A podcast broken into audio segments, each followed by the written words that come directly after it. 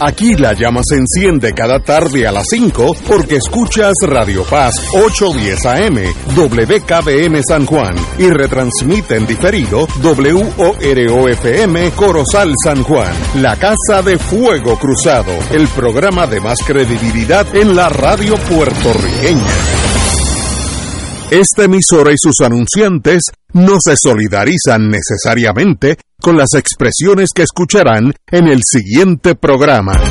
Son las 5 de la tarde, hora de escuchar Fuego Cruzado, el programa de más credibilidad en la radio puertorriqueña, en las voces de Ignacio Rivera y sus panelistas invitados con su discusión política dinámica e incisiva de los acontecimientos más importantes del momento. Fuego Cruzado comienza ahora buenas tardes amigos y amigas de Fuego Cruzado. Hoy tenemos un programa híbrido ya que tenemos al compañero Dalmao, pero vamos a decir tu nombre completo, compañero. Juan Dalmao, eh, saludo. Puede haber con... Sí, sí, así es, así Me es. viene el mapa de Noruega. Con, con Raymond Dalmao será. Eh, saludos Paco, saludos a ti Buenas Ignacio tardes. y aprovecho para excusar al compañero Fernando Martín que le surgió un asunto que tenía que atender, así que hoy estaré con ustedes compartiendo un buen rato. Excelente, compañero. Buenas tardes, buenas tardes a todos. Tenemos varias cosas económicas, así que ya mismo va a estar en la línea de fuego. Pero vamos a lo primero, lo importante que es la salud. Tenemos el doctor Cabanilla en la línea. Doctor, ¿por dónde van las cosas? No me dé malas noticias, que hoy es un lunes. No, no, no tengo malas noticias, pero primero que nada saludos a todos, especialmente a Juan. Saludos, doctor. Hola. Pues tenemos noticias relativamente buenas. Ay, me, me alegro. En, en cuanto a los casos nuevos, este pasado viernes eh, teníamos 1020 casos eh, y hoy tenemos 1030. Realmente una diferencia pequeña, pero si lo comparamos con una semana atrás teníamos 1057 casos, así que estamos como en un pequeño sub y baja, eh, más alto que hace tres días, pero más bajo que hace siete días. Eh, yo creo que estamos ahora en, la, en, una ola eh, que estamos experimentando en Puerto Rico, la ola de COVID, pero, pero se está estabilizando o quizás empezando a disiparse. Eh, esta ola ha sido un poco larga, pero realmente no ha sido una ola alta jamás como la que tuvimos en enero del 2022, y fue cuando, tuvimos el- la cantidad mayor de casos que hemos experimentado y de muertes también. En cuanto a la tasa de positividad, eh, si comparamos con el viernes pasado, hemos mejorado. Hoy tenemos una tasa de positividad de 27.3%, comparado con 28.3% el viernes pasado, y casi igual que una semana atrás cuando teníamos 26.7%. O sea que eso también va a la par con lo que estamos viendo en el número de casos nuevos. En cuanto a la ocupación de camas por COVID, hacía tiempo que no podíamos eh, analizar los datos porque simplemente no existían. El Departamento de Salud no los estaba actualizando, pero ya empezó a actualizar los datos. Y la última actualización, eh, hay una ocupación de camas eh, por COVID eh, que es 10 días atrás, eh, cuando teníamos 161 camas ocupadas por, por pacientes con COVID. Hoy tenemos 145, así que estamos mejor. Sin embargo, lo que no entiendo bien es el número de pacientes en unidad de intensivo que ha subido de 13 la última vez que se analizó, que fue hace de nuevo 10 días atrás. Hoy estamos en 26. Eso no me queda claro, pero la mortalidad, sin embargo, eh, ha bajado. Eh, realmente el, la tasa de, no la tasa, sino sí la tasa de mortalidad eh, hace dos, dos semanas atrás estaba en 5.9 y hoy en día pues estamos en 4.5, así que eh, también eso pues es buen, buena noticia, son datos favorables. Y eso es lo que tenía que reportarles hoy. Pre- pregunta, porque esa pregunta me la hacen constantemente. Eh, la persona normal que tropieza conmigo me dice, yo tengo las cinco vacunas, las seis vacunas, lo que sea. Si me da, si me da el COVID, ¿qué es lo que yo debo sentir en un caso normal? ¿Cuáles son los síntomas? Ya vacunado. si está, bueno, vamos a decir completamente vacunado, porque mucha gente me dice, sí, yo estoy vacunado, pero a veces lo que tienen son cuatro vacunas, o tienen cinco, y hoy en día para estar al día las vacunas deben ser seis. Seis. Entonces, eh, usualmente lo que ocurre, lo que está ocurriendo y lo que yo estoy viendo también, es que lo que presentan es más como, como un catarro, eh, congestión nasal, el dolor de garganta, eh, en casos un poco más severos puede que tengan, que tengan tos y fiebre también puede ocurrir, no siempre. Con la variante nueva también se están viendo varios casos en que presentan con conjuntivitis. Eh, y si está completamente vacunado, pues no debiera eh, tener problemas en cuanto a que termine hospitalizado. Porque de nuevo hay que tener claro que la vacuna del COVID, cuando empezamos a usarla eh, con las cepas originales, eh, protegía de infección. O sea que si tú estabas vacunado, las probabilidades eran bien altas de que no te ibas a infectar.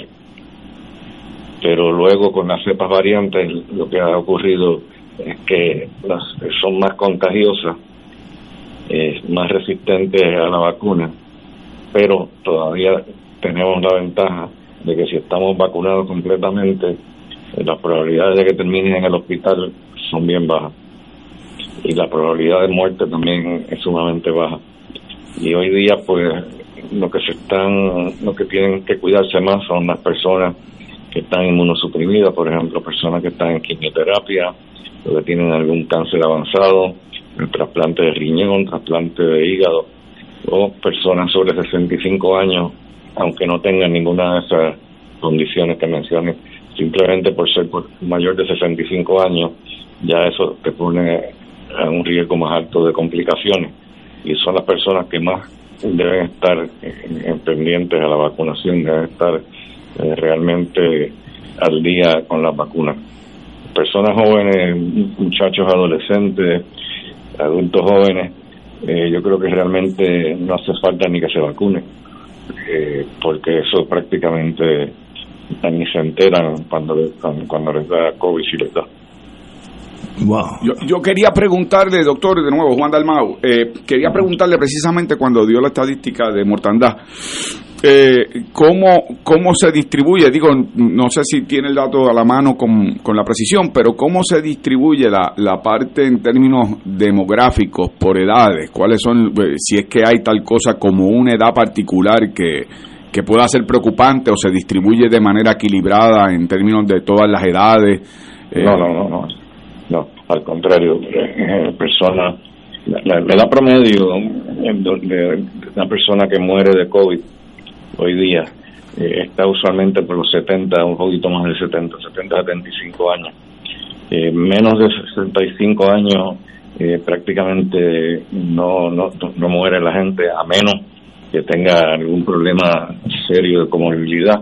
Y comorbilidad puede ser, por ejemplo, personas que padecen del corazón que tienen padecimiento serio cardíaco o pulmonar, por ejemplo, fibrosis pulmonar, insuficiencia pulmonar, obesidad severa, no, no me refiero a estar un poco sobrepeso, estoy hablando de personas que pesan eh, 350, 400 libras, esas personas pues están todavía más predispuestos a, morir.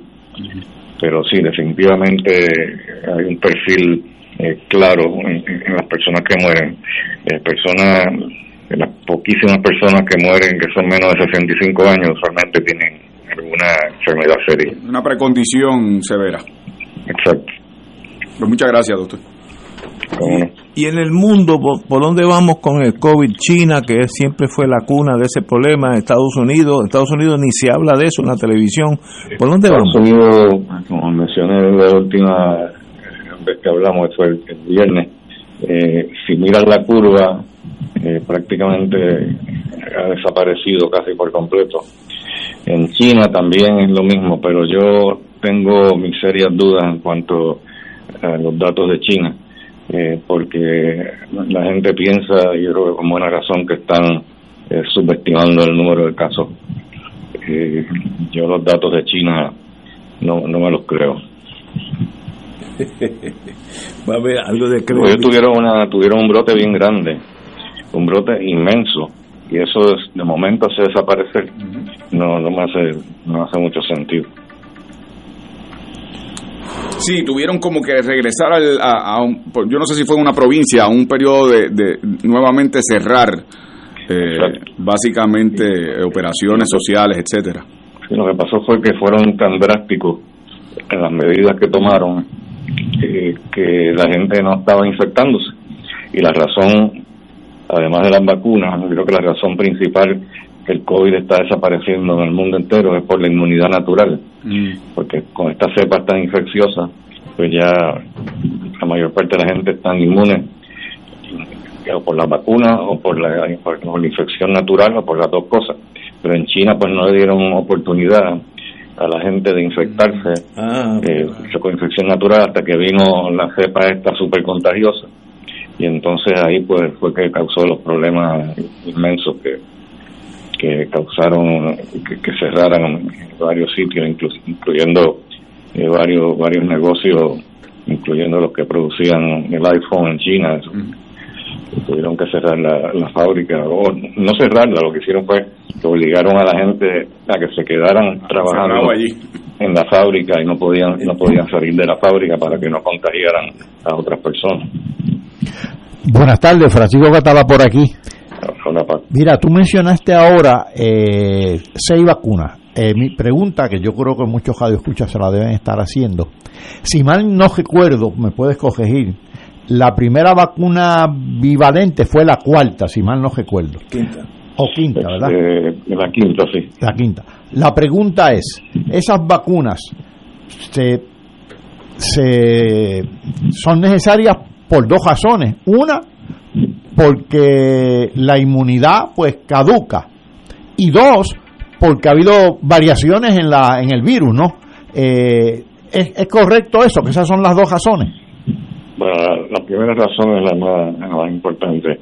Sabemos que a los cuatro meses de la inyección de la vacuna ya los anticuerpos han bajado bastante, ya no estás tan protegido y entonces habría que estar vacunándose eh, por lo menos cada seis meses. Eh, pero la, la vacuna que, que se va a poner de ahora en adelante no va a ser la llamada bivalente. La bivalente se llama así mucha gente piensa que es ambivalente, no es que sea ambivalente, es que es bivalente, quiere decir que estaba dirigida en, contra de la cepa original, además de la cepa variante de Omicron. Pero ya se piensa que realmente es absurdo seguir usando una vacuna eh, que contiene la cepa original que ya hace años que, que no está circulando, entonces en lo que se va a hacer de ahora en adelante es poner solamente la vacuna monovalente en contra de la, de la cepa actual, eh, o sea, la cepa variante de Omicron. Que es algo análogo a lo que se hace con la influenza, ¿no? Bueno, eh, sí, hasta cierto punto, pero no, no al grado de influenza. La influenza tiene que cambiar todos los años la vacuna, porque todos los años muta. Ah, ya. Eh, Aquí pues la mutación que ocurre pues la hace más infecciosa, pero no la hace resistente a la vacuna en el sentido de que vaya a, causarle la muerte o, la hospitalización al paciente. Pero como dije ahorita, solamente te ofrece protección parcial en contra de infección, es como un 30% de protección nada más, cuando antes ofrecía 95%, y eso es debido a, a las mutaciones que hay en lo que llaman la proteína S, que es el, spike eh, protein, que es el que, que entra eh, por la nariz y reconoce algunos receptores en la mucosa respiratoria y, nasal y por ahí es que entra. Entonces, esas mutaciones en la en la proteína S eh, pues son favorables para el virus porque lo hacen más contagioso eh, pero como yo digo, el virus es inteligente, entre comillas, porque si fuera a matar a la mayoría de las personas infectadas, pues se, queda sin clientes. Así que mientras más contagioso sea, pero menos letal sea, pues más conveniente es para el virus. Y eso es lo que ha sucedido, que el virus es más contagioso, pero está matando menos gente que antes. Claro que ya a las, las personas estar eh, infectadas eh, por infección natural, como dije, porque el virus es tan contagioso que ya la mayor parte de la gente pues, en algún momento les ha dado COVID. Entonces, pues esas personas ya están más protegidas y ya pues eventualmente la pandemia va a pasar a menos que venga otra cepa eh, que sea muy diferente y que empiece a causar problemas de nuevo, ¿no? Que pueda vencer la inmunidad natural eh, porque tenga otra mutación que la hace todavía eh, más diferente y por lo tanto más diferente, más, más diferente y más eh, engañosa para el sistema inmune porque no la, no la puedes reconocer bien. Si la cepa es muy diferente después la, los anticuerpos que uno tiene ya en contra de esa cepa pues ya no sirven tanto para proteger. Otra pregunta como los radioescuchas son tan curiosos la inmunidad provocada por las vacunas pues caduca tarde o temprano y la inmunidad natural también bueno, es una pregunta que se han hecho varias veces. Parece ser últimamente los expertos en esto se están inclinando por el hecho de que la inmunidad natural parece que está durando más que la inmunidad producida por las vacunas. Con todo y eso, doctor, cuando reciba la Sputnik rusa, a pesar de los problemas que tenemos con Putin y la guerrilla, usted me guarda la primera para mí. Bueno, yo no estoy seguro si eso es bueno. No estoy seguro que la vacuna rusa realmente no. sea muy buena. no, y hay una cubana también, que se llama... Yo, creo que la cubana es mejor que la rusa. Ah, pues cuando llegue la primera cubana, piense en mí. Pero doctor, no se preocupe, con Ignacio nos podemos arriesgar.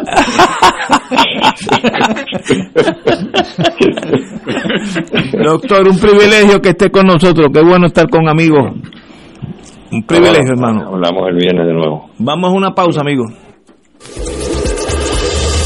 Fuego Cruzado está contigo en todo Puerto Rico. ¿Qué es una declaratoria de herederos? Vamos a explicarlo en cuatro fases. Es una resolución del tribunal donde cuando no hay testamento, se certifican quiénes son los herederos. Después se radica la planilla de Hacienda. En la fase 3, el abogado redacta un documento al registro de la propiedad. En la fase 4 es la venta de los bienes de la herencia. En The Financial Attorneys, usted paga por cada fase. De esa forma asegura que el proceso vaya adelantándose manteniéndose informado. The Financial Attorneys, 787-287-39 928. Hermanos y hermanas, les saluda el Padre Milton y quiero agradecer a todos los que se hicieron parte de nuestro Radio Maratón a hablar con el corazón, la verdad y en el amor. Gracias por sus aportaciones y sus donativos. Los que lo hicieron por su tarjeta de crédito, muchas gracias. Pero los que pidieron recibir la boleta, recuerden que cuando reciban esa boleta deben enviarla de vuelta con su cheque o su giro postal para que esa promesa se haga realidad. Que el Señor siga multiplicándoles abundantemente esos dones, esos regalos que nos han dado y que promoviendo la misión de Radio Paz donde quiera que nos encontremos. Y si todavía no lo pudiste hacer en el momento de Radio Maratón, entra a TH Móvil, búscanos como Radio Paz 810 en la sección de pago a negocios y escribe Radio Maratón en el comentario y con ello apoyarás la misión de Radio Paz en la Iglesia Católica en Puerto Rico. Fuego Cruzado, el programa de más credibilidad en la radio puertorriqueña, es ahora la tribuna abierta de análisis noticioso, con diversas perspectivas que exploran el trasfondo de lo que acontece a diario y cómo nos afecta. Escucha Ignacio Rivera y sus panelistas invitados de lunes a viernes en Fuego Cruzado en transmisión diferida a las 10 de la noche por Oro 92.5 FM.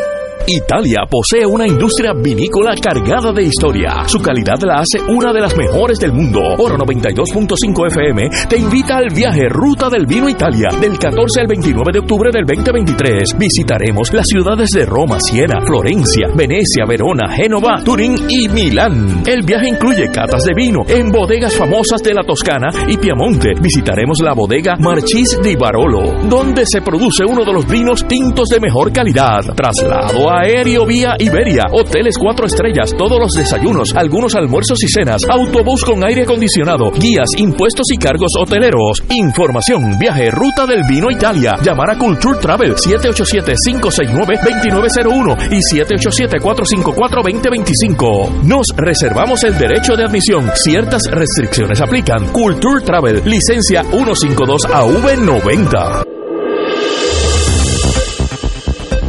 Y ahora continúa Fuego Cruzado.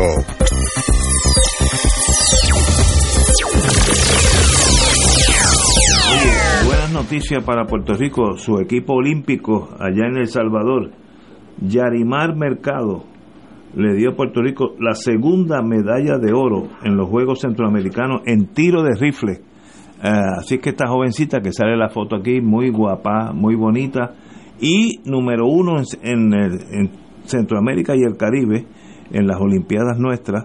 Así que ah, esta es la segunda medalla de oro. Para todos los que hemos ganado medallas, Puerto Rico tiene dos de oro, tres de plata, cuatro de bronce, para un total de nueve medallas. Eh, compitiendo con países de población muchísimo más grande como nosotros, Colombia, México, Venezuela, etcétera, etcétera. Así que felicitaciones, nos llenan de orgullo nuestros atletas, hombres o mujeres, que dan el resto por nosotros, compañeros. Sí, primero felicitaciones a, a, quienes han ganado su medalla de oro y a aquellos que han recibido eh, las premiaciones correspondientes a, a, las disciplinas a las que pertenecen, pero yo siempre aprovecho eh, eh, estas, estas celebraciones para puntualizar algo.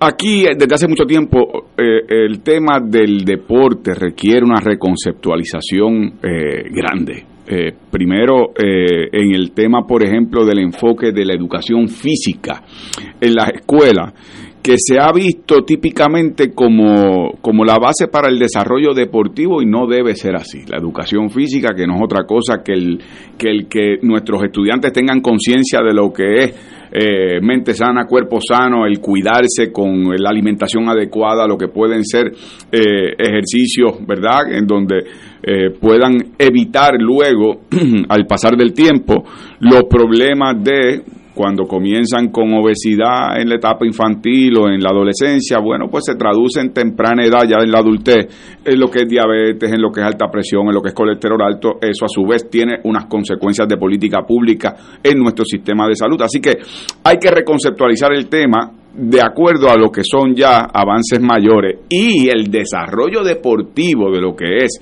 eh, esos que sí tienen la disciplina, vocación, destreza eh, eh, en términos de unos deportes particulares, profesionalizar eh, esos deportes dándole los recursos necesarios. Aquí a veces celebramos, eh, ¿verdad?, personas que han logrado brillar y poner el nombre de Puerto Rico en alto.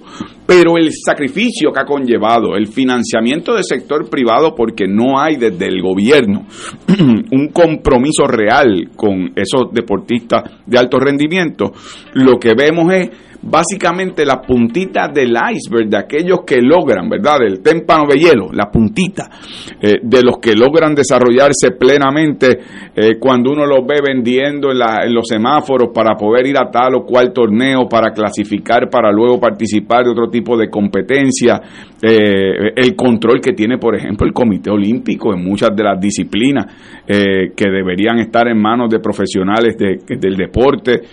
o sea que yo creo que hay que reconceptualizar y hay que dejar esto en manos de quienes son conocedores. Yo tuve la oportunidad, por ejemplo, durante el cuadrenio pasado como senador, eh, personas como Carlos Uriarte, como el profesor Luis Domenech, como el mismo eh, José Pepe Fernández, que, de Ponce, muy conocido también en la líder del deporte, conceptualizaban lo que son avances. Eh, aquí se ha ido desmantelando en el sistema educativo la fase de la educación física, pero también en el tema del deporte como, como profesión. Eh, eh, es terrible. Los que logran, lo logran a pesar, de, a pesar de, por eso esas medallas de oro cuando uno las ve, tiene que pensar cuántos otros no hubiesen también ganado medallas de oro si hubiesen tenido el apoyo correspondiente eh, de parte eh, del Estado, ¿verdad? Y, en términos de, de, lo que son, porque uno ve otros países, eh, Ignacio, que uno cree que es porque son grandes, uno cree que... No, pero que también tienen una cultura de profesionalizar, eh, ¿verdad? Esa fase del, deporte, tienen, eso requiere unos gastos de alimentación, de médicos, de lo que son técnicos que, le, que les adiestran, que, que los preparan, requiere participar en deportes, en competencias internacionales para tú ir clasificando ya deportes de mucho más, eh, ¿verdad?, notoriedad a nivel general en el mundo. Y eso es, eh, ¿verdad? Requiere inversión y no todo el mundo puede y, triste gracia.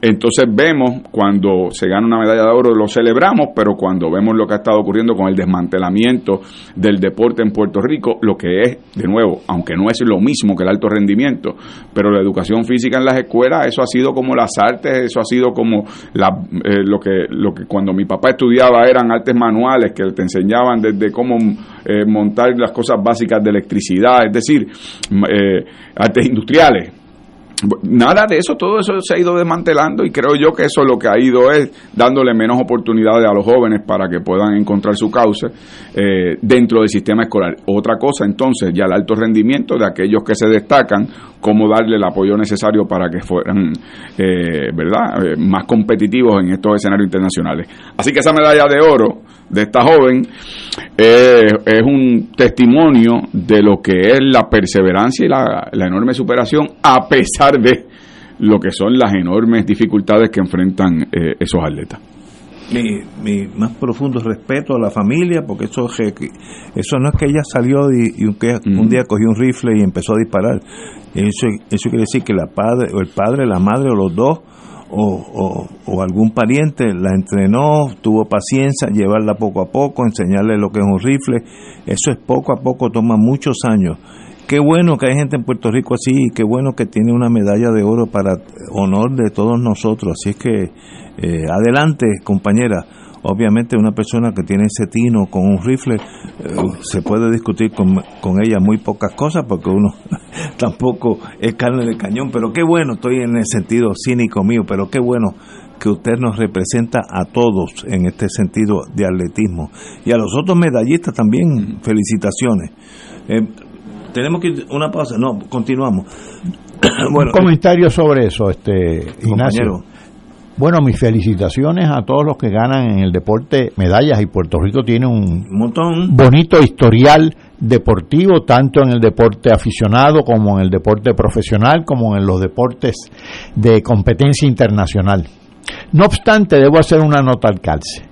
A mí me gustaría que aparte de las medallas de bronce y de, y de plata y de oro, pudiéramos estar celebrando un día de estos, digamos que un premio Nobel en literatura, o en física. Ingeniería, sí. Eh, en alguna de las disciplinas, eh, pero no lo hemos logrado. En, el Caribe hay un premio Nobel en Economía de Santa Lucía.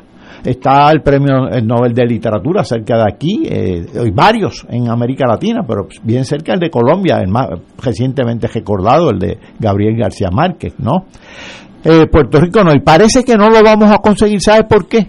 Porque en lugar de darle prioridad a la cultura, al estudio, a la educación, se la estamos quitando. Para empezar, le estamos quitando presupuesto a la Universidad de Puerto Rico. Es decir, aquí no se está valorando lo que se debe valorar.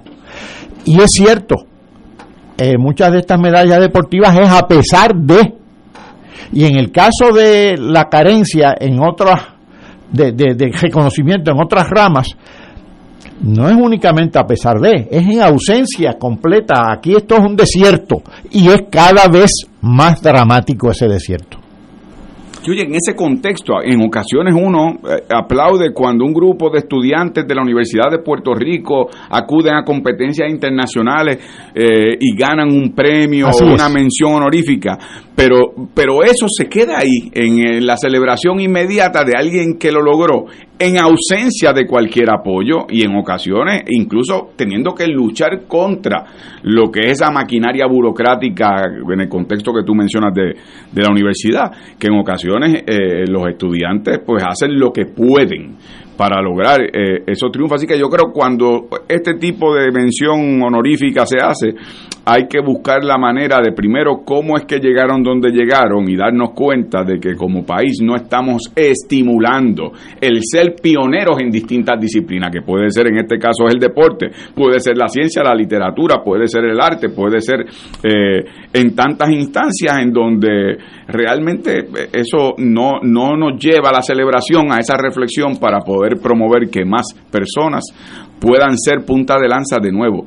En muchos de los casos que tú mencionas, Paco, incluso con consecuencias de desarrollo económico, Así es. Eh, desarrollo de las ciencias, lo que puede ser la inversión eh, extranjera y en Puerto Rico eh, para desarrollar esos proyectos. Así que aquí es muy famoso esa frase de que, bueno, los que estudian en el recinto universitario de Mayagüez se los llevan para NASA.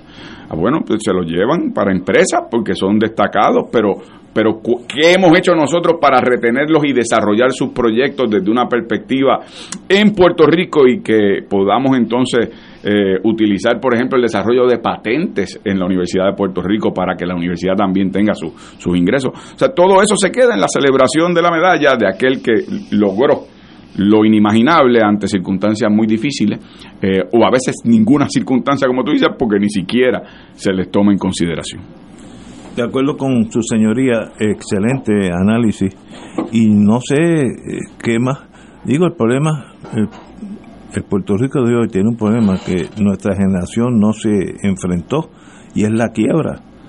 Si tú quieres aumentar en los estudios, vamos a decir en este caso, pues atléticos para generar más, más atletas en todos los, que, lo cual siempre es bueno para cualquier nación, la Junta tiene que aprobarlo, la Junta de Control Fiscal. Así que nosotros estamos atados por primera vez en, nuestra generación, estamos atados a que para hacer algo la, la juez Swain tiene que decir, ok, pues permítanlo. Y eso es una tragedia para cualquier país. Esto me recuerda, eh, lo que estaba diciendo Juan Dalmao, no hace muchos años la Orquesta Sinfónica Juvenil de la Escuela Libre de Música ganó un premio número uno en, una competencia internacional en Estados Unidos. Recuerdo que una de las interpretaciones, ya estamos hablando de música clásica, pero interpretó de, en, su dimensión clásica el cumbanchero de, de Rafael Hernández y se quedó con, se quedó con, se, quedó con el escenario, por decirlo así.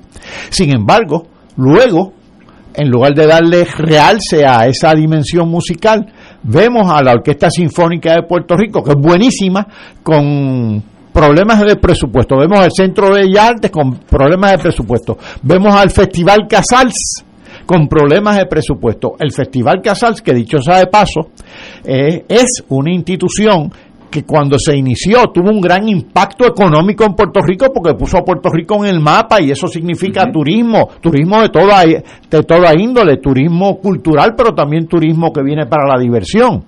Y, y eso no se, no se vincula una cosa con la otra y es verdaderamente penoso. Y no creo que los gobernantes que hemos tenido de turno tengan conciencia de eso, porque me parece que lucen culturalmente un tanto eh, desvalidos. Eh, pero quiero atender rápido, porque creo que vamos a ir a la pausa en unos minutos, pero rápido eso que tú planteas, Ignacio. Es cierto que en estos momentos Puerto Rico y la actual generación enfrenta el tema de la quiebra y una junta de control fiscal. Pero en ocasiones la junta de control fiscal se le señala así como correctamente como un ente antidemocrático, colonial, impuesto por el gobierno estadounidense, pero que también tiene otra dimensión que es su dimensión filosófica. Tómate el caso de la Universidad de Puerto Rico, un país que tiene eh, más de 10 años, más de una década de contracción económica, yo no sé si ya va por 15 años de contracción económica, eh, y, que, y que por lo tanto necesita un estímulo de desarrollo económico, entonces comienzan a desmantelar la Universidad de Puerto Rico. Eh, la Universidad de Puerto Rico, de acuerdo a estudios que han sido multidisciplinarios dentro de la propia universidad y con economistas independientes a la universidad, ha planteado que por cada dólar que se invierte en la universidad hay un, eh, una devolución de inversión de un dólar cincuenta centavos. Yo que no soy maestro de lo que son las inversiones en valores y cosas, pero no puedo imaginarme qué tipo de inversión te garantiza el que tú inviertes 100 y te devuelven 100 con 50. Es decir, tú recuperas tu inversión y ganas 50% de lo invertido. ¿En qué? En inyección a la economía. Tómate los 11 recintos que están ubicados en las áreas regionales y municipios donde están, en donde los estudiantes que se hospedan están allí, consumen allí, en donde además puedes desarrollar profesionales que luego se puedan integrar en una fuerza laboral actualizada de lo que sea la demanda ahora en tercera década del siglo XXI, que son las nuevas generaciones que se necesitan como fuerza laboral porque ya los adultos mayores que demográficamente son un por ciento más alto de la población, no están en condiciones, muchos de ellos, además que merecen tener calidad de vida ya después de haber aportado al país en términos laborales, bueno, pues que, que, tengamos una base laboral sólida, eh, joven, que no se tengan que ir de Puerto Rico, que tengan oportunidades aquí. Y sin embargo, todas las políticas públicas que ha adoptado la, la Junta de Control Fiscal son todas para desmantelar la posibilidad de que haya un desarrollo económico sostenido dentro de las limitaciones coloniales que conocemos, o por lo menos para paliar.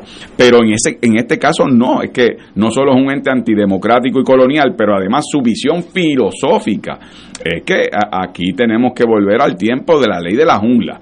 Eh, en donde que se eliminen cualquier tipo de beneficio laboral eh, que, es contrario a lo que son las corrientes globales para el desarrollo económico, mientras mejores calidades tengan de laborales los trabajadores y trabajadoras, más, más productividad y además más ingresos, más consumo y más inyecta la economía.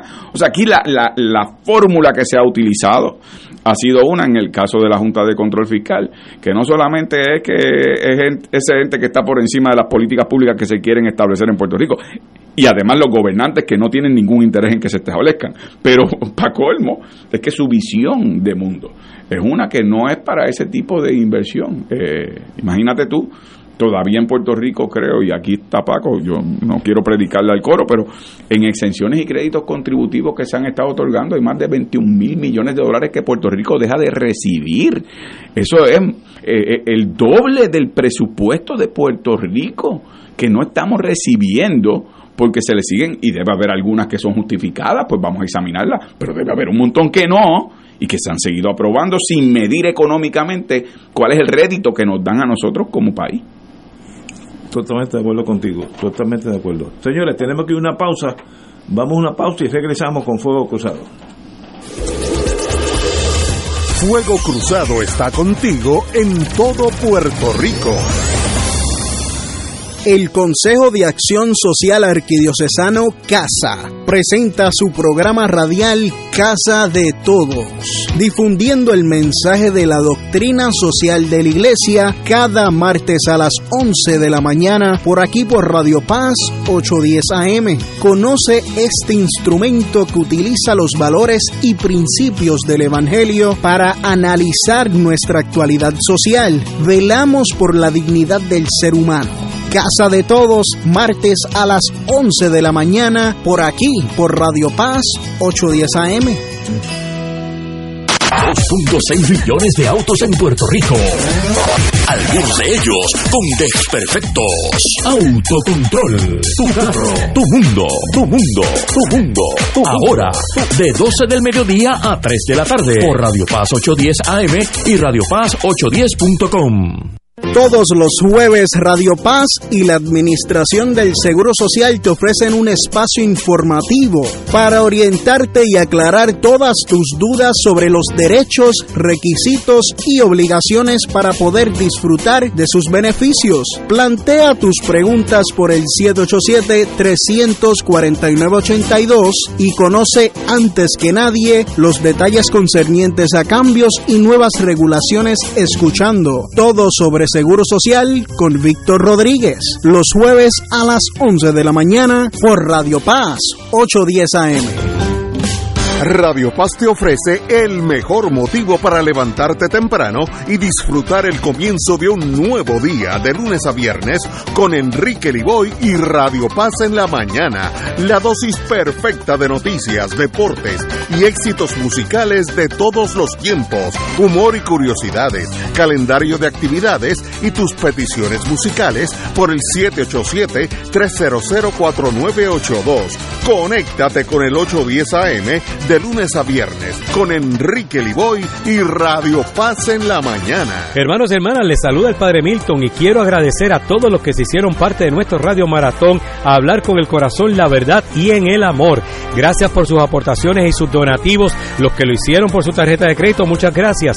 Pero los que pidieron recibir la boleta, recuerden que cuando reciban esa boleta deben enviarla de vuelta con su cheque o su giro postal para que esa promesa se haga realidad. Que el Señor siga multiplicando multiplicándoles abundantemente esos dones, esos regalos que nos han dado y que continuemos promoviendo la misión de Radio Paz donde quiera que nos encontremos. Y si todavía no lo pudiste hacer en el momento Radio Maratón, entra a TH Móvil, búscanos como Radio Paz 810 en la sección de pago a negocios y escribe Radio Maratón en el comentario y con ello apoyarás la misión de Radio Paz en la Iglesia Católica en Puerto Rico. Y ahora continúa Fuego Cruzado. Regresamos al mundo económico, para eso tenemos al doctor Catalaki. Busca recorte de 75% de la deuda, deuda de energía eléctrica. Eh, la juez Swain emitió su orden el pasado sábado, una vez que la Junta de Supervisión Fiscal reveló que se propone recortar las obligaciones de energía eléctrica por lo menos un 75%. Quiero que me traduzca eso al español. ¿De qué, están hablando estos señores? Mira, la Junta de Control Fiscal parecería que está comenzando a ver la luz después de haber gastado millones de dólares en asesores. Hace escasamente unos meses tenía un plan fiscal y en, inscrito en ese plan fiscal se estaba, se estaba negociando el plan de ajuste de la deuda. En ese plan fiscal había unas proyecciones y en función de esas proyecciones ellos justificaban un recorte de la deuda, el último, de casi un 50%, que reducían la deuda de unos 10 mil millones de dólares a unos 5 mil y pico millones. Y ese fue el que los muchos bonistas no aceptaron. Y ese era el que significaba un aumento de 30%, a grosso modo, en la tarifa de luz eléctrica. Y ahora la Junta dice que, va a revisar, que, ha revisado el plan fiscal o está revisando el plan fiscal y naturalmente, si se revisa el plan fiscal, se revisa la propuesta que había de ajuste de la deuda. ¿Por qué se revisa el plan fiscal? Porque la proyección de ingresos se ha reducido. ¿Por qué se reduce la proyección de ingresos? Porque hay menos, menos población en Puerto Rico y porque un montón de eh, clientes de la Autoridad de Energía Eléctrica están transitando hacia la generación vía, energía solar, alrededor de 78 mil clientes, con una capacidad en conjunto de generación de 524 megavatios, 524 mil o 524, qué sé yo. Yo a mí me dicen megavatios y me dicen la luna y es lo mismo. Pero esos son lo que se conoce como prosumidores. Prosumidores quiere decir que producen y consumen a la misma vez. Es decir, te producen energía solar que se la pueden vender a la autoridad o a Luma y a la misma vez consumen cuando no tienen suficiente generación de energía solar. Este concepto de prosumidor, que ya tiene algunos años, funciona en muchos tejenos. Antes tú ibas a una estación de gasolina y tú mismo, tú, tú recibías servicio. Eran, eran estaciones de servicio. Venía un empleado de la estación y te echaba gasolina. Otro empleado abría el bonete y cotejaba si tenía suficiente aceite y demás y ese empleado lo pagaba el dueño de la estación de gasolina. Ahora tú haces eso mismo y nadie te paga a ti. Eres productor y eres consumidor a la misma vez. Lo único que en ese caso este productor no es remunerado. En el caso de los que generen luz eléctrica, lo pueden luz solar, lo pueden ser en la medida en que le pague la, autoridad. Ahora bien, ahora a la luz de esa revisión del plan fiscal se propone eh, un nuevo plan de ajuste con una, un descuento de, en lugar de 50%, que lo reducía a 5 mil millones, un descuento de 75%, que lo reduce a unos 2.300, 2.400 millones. Eso es lo que está ahora en discusión. Así que, ¿es buena noticia? Sí. ¿Suficiente? No lo sabemos. ¿Qué impacto va a tener eso en la tarifa? Obviamente menor que si la quita es de, eh, de solamente 50% y que tendríamos, tendríamos que pagar 5 mil millones y no dos mil y pico como se propone ahora. ahora. La quita en promedio el 75%. ¿Por qué digo en promedio? Porque algunos bonistas eh, la quita va a ser menor, otros va a ser mayor. Depende de cómo se han portado con la Junta, por decirlo así. Por ejemplo, los que se, pusieron, los que se opusieron al plan de ajuste anterior tienen unas quitas de eh, menores o mayores, mayores, perdón. Así que eh, pero el promedio es 75%, la quita o el descuento que se le hace a la deuda. Yo no sé cómo nosotros llegamos a esta hecatombe económica en energía eléctrica, porque esto no fue de un día para otro. Esto tiene que haber sido años de negligencia, ¿no? Ah, por cierto, lo que no está claro todavía es cómo quedan los pensionados. Porque todavía están diciendo generalidades. Ah, no, se van a tratar como se han tratado los pensionados del gobierno. ¿Y qué quiere decir eso? Pues no lo sé. Eh, habría que ver. No está claro. Así que ahí hay una signa, unos, hay muchos signos de, muchas interrogantes todavía. Lo que sabemos es muy preliminar. Y claro, mañana, mañana es martes. Creo que el miércoles hay una vista en la sala de la juez Taylor Swain, pero esto se va a resolver posteriormente. Pero ya la vista puede arrojar alguna luz. Compañero. Mira, a tu pregunta, Ignacio, ¿cómo llegamos aquí? ¿Cómo llegamos este yo, yo, yo voy a tomar un, intercambio en una de las novelas de García Márquez donde uno de los personajes le pregunta al otro, ¿y cómo es que te fuiste a la quiebra? Y él le responde, bueno, primero lentamente y luego súbitamente.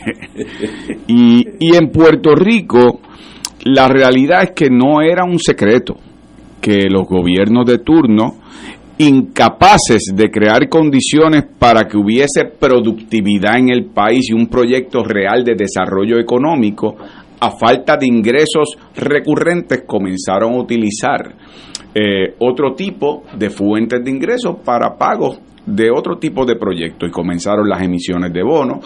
O sea, cuando uno toma aquí ¿Cómo es que se fundamenta la subsistencia del gobierno aún sin tener los recaudos suficientes para sobrevivir? Bueno, pues el endeudamiento masivo que nos llevó a la quiebra, la dependencia y un sistema de desigualdad contributiva completo y entonces pues de, ahí es que estamos donde estamos eh, y esos gobiernos estuvieron tomando prestado eh, a dos manos utilizaron corporaciones públicas como si fuera la ATH eh, de esos gobiernos para, para tapar boquetes en su momento y luego que el que venga atrás que arree.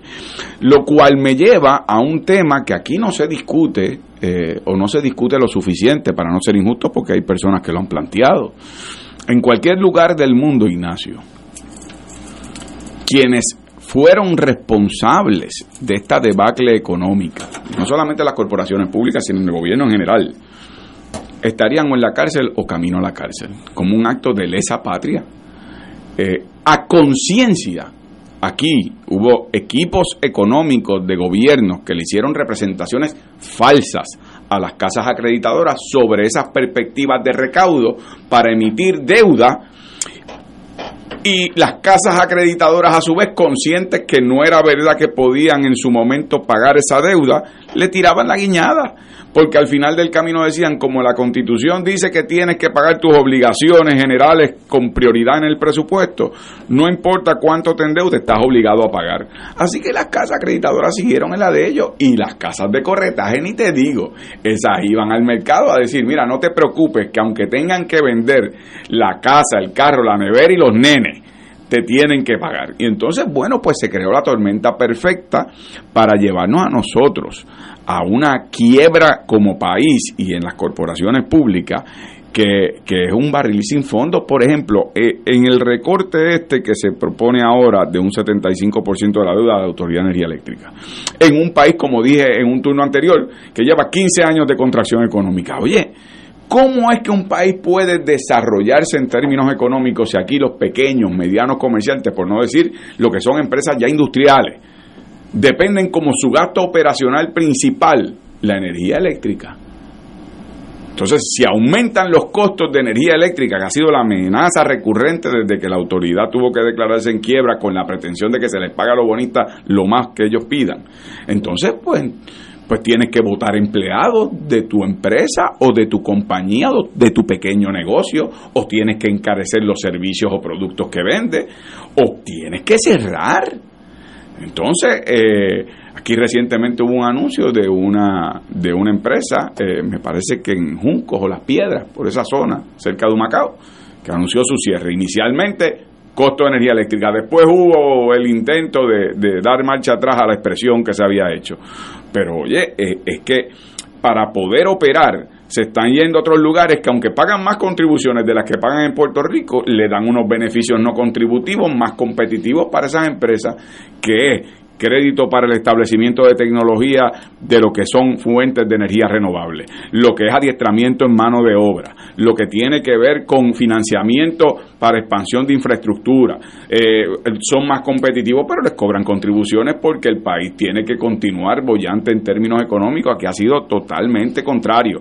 Y por lo tanto, eh, eh, este anuncio, como dice Paco, hay que medir cuánto se va a traducir en la facturación, porque los números que en un momento se mostraron públicamente y en esto la Junta no se destaca por ser, eh, ¿verdad?, muy, transparente, pero los números que nombraron, que habían dicho era que había un aumento de 32 centavos con el acuerdo anterior y ahora creo que era 27 centavos, o sea que el impacto habrá que medir si es realmente... Eh, eh, eh, significativo en términos de que se reduce significativamente eh, la facturación o no, o que va a pasar como por ejemplo en el caso de los pensionados. Pero, pero sin duda alguna, mira Ignacio, los que cuando se hizo el negocio para que se le pagaba, para que se, se reconociera la deuda con la reducción del 50%, y hubo quien manifestó que eso era un mal negocio para Puerto Rico, no faltó quien dijo, parece mentira, nos quieren llevar eh, a que no haya ningún acuerdo y que no se puede hacer más nada y no puede llegarse a otro acuerdo, ese es el único acuerdo. Ahora la propia Junta dice que tienen que reducir a un 75% y esa misma gente dirá, bueno, ahora la Junta dice eso, pero es que hay personas capaces en Puerto Rico que han estado planteando que los acuerdos que se han estado llevando a cabo por parte de la Junta como representante del pueblo de Puerto Rico en este proceso de quiebra, muchos de ellos tienen deficiencias estadísticas, muchos de ellos parten de premisas de lo que son proyecciones que no son las que son reales en Puerto Rico, así que eh, ojalá que eso se traduzca en un impacto menor en consumo de, en el gasto en el consumo de energía eléctrica. Pero pero de nuevo eso el tiempo dirá porque no se puede confiar en estos momentos en lo que ha estado ocurriendo. No, no demuestra que se pueda tener Oye, Ignacio lo que empieza con mal pie continúa y suele suele terminar con mal pie.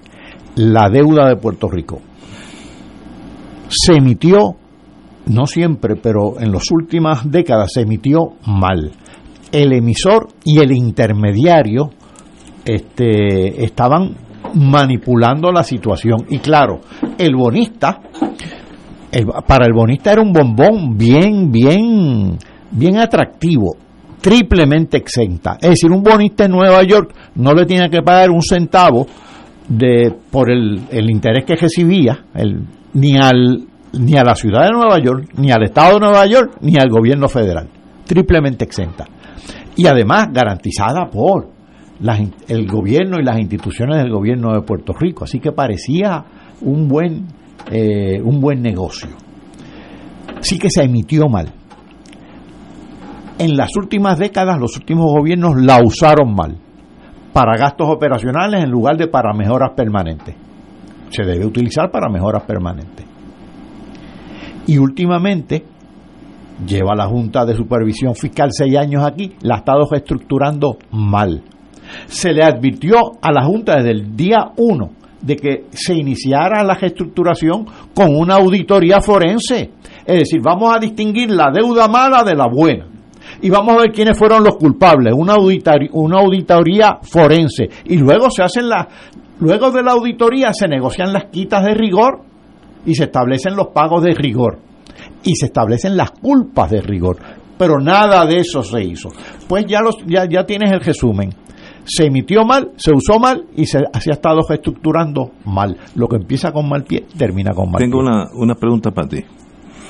¿Qué es una deuda, apunta aquí, mala versus una deuda buena? ¿De, qué estás hablando para nosotros que no somos economistas? Bueno, una deuda mala puede ser mala por muchas razones. Puede ser mala porque la, la, incugiste en ella sin necesitar incugir en ella, ¿verdad? Pero se debe Ahora se debe. pero, pero si ha habido delitos y ha habido contubernio entre el emisor, el intermediario que ganan buenas comisiones, pues ahí ya hay una maldad inscrita. Además, hay deuda de estos bonistas que compraron, fueron bonistas bona fide desde el principio. Hay unos que son ah. unos especuladores y no la van a no, no, no la están reclamando en el punto donde hicieron la compra. La están reclamando en el punto de origen. Esos son los buitres. Esos son los buitres. Así que hay muchas clasificaciones y no y aquí la discriminación, que es una buena palabra, la discriminación entre unos y otros sería una cuestión de hacer un mecanismo para hacer justicia y no se está haciendo. Y, hay algo que tú mencionaste, Ignacio, que aprovecho y lo digo, no por ti, pero que yo escuché a un exgobernador decirlo. Eh, eh, diciendo, a mí me enseñaron que el, en, Cuamo me enseñaron que aquí hay que pagar cuando se debe. suave, suave. ¿Por qué? Porque los especuladores en los mercados asumen un riesgo. Entonces, la pretensión de que tú vas al casino, juega, pierde, y cuando está saliendo vas a la banca y le dices, me tienes que pagar con las ganancias que me dejé de ganar porque esto tiene que estar garantizado. Bueno, pero calma, calma. Tú viniste, jugaste, te arriesgaste en los fondos. Y entonces, eh, la pretensión de que eh, fueron especuladores, asumieron unos riesgos que ahora en el proceso eh, ¿verdad?, eh, que hay que hacer. Identificar, por ejemplo, aquí hubo un momento, yo no puedo precisar, porque caramba, es que aquí ha habido etapas en este proceso muy... Pero recuerdo que hubo una parte de la deuda que a través de la juez se declaró que había sido deuda ilegalmente emitida. Eso es cierto. fueron eh, deuda del gobierno central y, y, que cobijaba a la de, a de la autoridad de edificios públicos. Porque la, deuda de la autoridad de edificios públicos se pagan con el mismo con el mismo pote. Y entonces, ¿y, qué pasa? Si no se hubiese identificado, entonces la hubiésemos tenido que pagar ilegalmente emitida. ¿Qué pasa? Como no hubo, como dice Paco, la propuesta de una auditoría forense para poder identificar qué otro tipo de deuda ilegalmente se pudo haber emitido, qué tipo de deuda es una deuda para meramente satisfacer el lucro de aquellos especuladores de los mercados que, pues mira, pues perdiste, pero no es que no han recuperado su inversión. Eh, o sea que aquí hay, como dijo eh, el profesor Catalá, aquí hay que ver, eh, ¿verdad? eso de la deuda buena, la deuda mala. Aquí hay personas que son del patio, las cooperativas que, que habían también invertido, esas se quedaron. Esas y ya, gente de, de, a pie que hizo sus inversiones para recibir sus dividendos y después tuvieron que vender desesperados y ahí vinieron los especuladores buitres. O sea, aquí se dio un proceso, por eso es que yo señalo lo que, o reitero lo que dije al principio. En cualquier lugar del mundo estarían preso o camino a la cárcel. Aquí lo que habría que hacer es una especie de tribunal de verdad y justicia, como se han hecho en otros contextos, en otros lugares del mundo, en donde el golpe al, al país y la integridad política, económica, social del país es tan grande que se tiene que hacer un tribunal especial para poder investigar, encauzar y eh, en su momento penalizar a los que mínimamente, por lo menos, incurrieron en negligencia criminal. Porque no me digan que los gobernantes no sabían la verdad de cuáles eran las expectativas de recaudo al momento de emitir esa deuda. si no lo sabían, entonces merecen por, negligencia, merecen también ser penalizados. Pero es que yo lo voy a mirar al revés. Soy abogado de doña Yuya Smith, porque es de Utah. doña Yuya Smith me está, me está llamando ya desde Utah y me dice yo invertí 200 mil pesos, yo fui maestra toda mi vida y eh, invertí 200 mil dólares en un banquito allí en Utah Savings, que a su vez invirtió en Puerto Rico porque tuvieron ante sí un, ¿cómo, se llama eso? Con prospectus. Sí. Eh, como un... Es como, es como una es, como una oferta de una oferta de bonos que firman abogados de prestigio en Puerto Rico los conozco a muchos de ellos donde dijeron doña Yuya esto es un quitado. Usted invierte aquí, no, no tiene que pagar taxes federales, ni locales, ni estatales, ni, ni counties, etcétera. Y además que la Constitución de Puerto Rico le protege a usted de lo que se tenga que pagar, primero va usted. Y yo, yo doña Yuya Smith, invirtió 200 mil pesos que son su life savings, su vida. Y ahora me dicen, no, tú tienes que coger un recorte de 75%. Yo, si fuera abogado de ella, no, yo, yo, yo no lo acepto. Vamos a corte, que la juez diga lo que quiera, pero, pero ¿por qué el inversionista bona fide de buena fe, quitando los buitres, los buitres compraron a 3 centavos, quieren vender a, a, 78, eso, eso yo lo fusilaría, en China lo fusilan, en un día salen de ellos, pero doña Yuya, que de verdad invirtió su vida porque un abogado, un, un prospectus de un super bufete de aquí dijo que estaba bien, la casa de corretaje en Nueva York dijo, no, doña Yuya, esto es más seguro que la, que la vida. ¿Por qué yo tengo que perder dinero? Pensando como doña Yuya, como, ¿Sabes qué? Doña Yuya ya los perdió. ¿Sabes por qué? Porque probablemente Doña Yuya ya vendió los bonos. Ah, bueno, si lo vendió eso es otra cosa. Entonces, si lo vendió a los buitres. entonces, el, tú serías abogado de Doña Yuya, pero estos buitres tienen unos abogados que no no tienen la oficina, la oficina tuya en el viejo San Juan, la tienen en otros lugares, en otras capitales. Además, hay otro asunto. Hay otro asunto. Antes, hace cientos de años, por cierto, ustedes han leído quizás la novela Robinson Crusoe.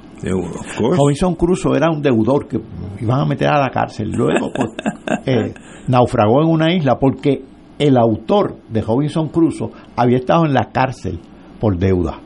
Y fue luego el que hizo campañas en Gran Bretaña, en Inglaterra, para establecer leyes de quiebra para proteger al deudor. Porque si el deudor no es protegido, el acreedor tampoco va a cobrar, porque el deudor no va a tener con qué pagarle si está en la cárcel. Y, menos si, no tiene bienes, bienes que se puedan ejecutar, ¿verdad? Ahora bien, ahora existen leyes de, quiebra para proteger al deudor. Y para que el acreedor, si cobra, cobre lo justo. Pero ¿qué tenemos aquí? Una, un andamiaje donde se, se está como orientado a proteger al acreedor. Al acreedor, a doña Yuya le conviene que a Puerto Rico se le trate de tal manera que pueda quedar en condiciones de pagar. Pero si lo llevan a la, inanición, no va a cobrar doña Yuya tampoco. Si es que todavía tiene bonos y no se lo ha vendido a un fondo buitre. Así que tiene, por eso es que tiene que haber un juego de alguna negociación razonable. O paso está la juez, como decía. Bueno, pero fíjate tú, estaban, ¿Qué estaban reclamando los, los, bonistas inicialmente? 10 mil millones. ¿Por dónde vamos? En, la, en el caso de la autoridad eléctrica, por 2.380, si es que se aprueba en la Corte, ¿verdad? Tengo, tengo que volver a este tema porque es un tema muy serio para nosotros, el pasado y tal vez aprendemos algo para el futuro. Vamos a una pausa. Fuego Cruzado está contigo en todo Puerto Rico. Aquí la llama se enciende cada tarde a las 5 porque escuchas Radio Paz 810 AM, WKBM San Juan y retransmite en diferido WOROFM Corozal San Juan, la Casa de Fuego Cruzado, el programa de más credibilidad en la radio puertorriqueña. El movimiento de retiros parroquiales Juan 23 le invita a la nueva temporada de su programa De Colores con Juan 23. De lo que abunda el corazón son tus redes. Lucas 6, 45. De, de Colores con Juan 23 todos los lunes desde las 7 y 30 de la noche por Radio Paz 810 AM, Radio Paz 810.com y por Facebook Live del Movimiento Juan 23 de la Arquidiócesis de San Juan. AESA, la pequeña gigante, te invita a sintonizar su espacio radial AESA Informa. Todos los jueves a las 4 de la tarde se estará ofreciendo información relevante a los pensionados y jubilados de Puerto Rico. Te esperamos a esa imparable, auspiciado por MMM Alianza.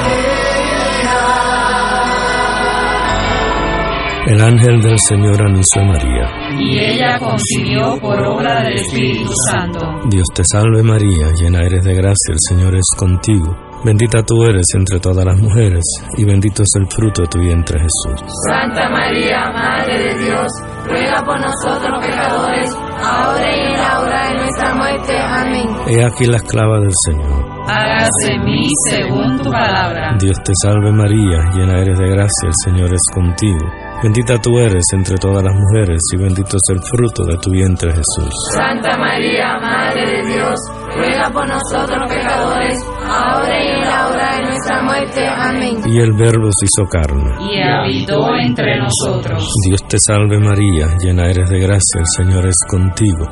Bendita tú eres entre todas las mujeres, y bendito es el fruto de tu vientre Jesús. Santa María, Madre de Dios, ruega por nosotros pecadores, ahora y en la hora de nuestra muerte. Amén. Ruega por nosotros, Santa Madre de Dios. Para que seamos dignos de alcanzar las promesas de nuestro Señor Jesucristo. Oremos. Derrama, Señor, tu gracia sobre nosotros, que por el anuncio del ángel hemos conocido la encarnación de tu Hijo, para que lleguemos por su pasión y su cruz a la gloria de la resurrección, por Jesucristo nuestro Señor. Amén. Gloria al Padre, al Hijo y al Espíritu Santo. Como era en un principio, ahora y siempre, por los siglos de los siglos. Amén.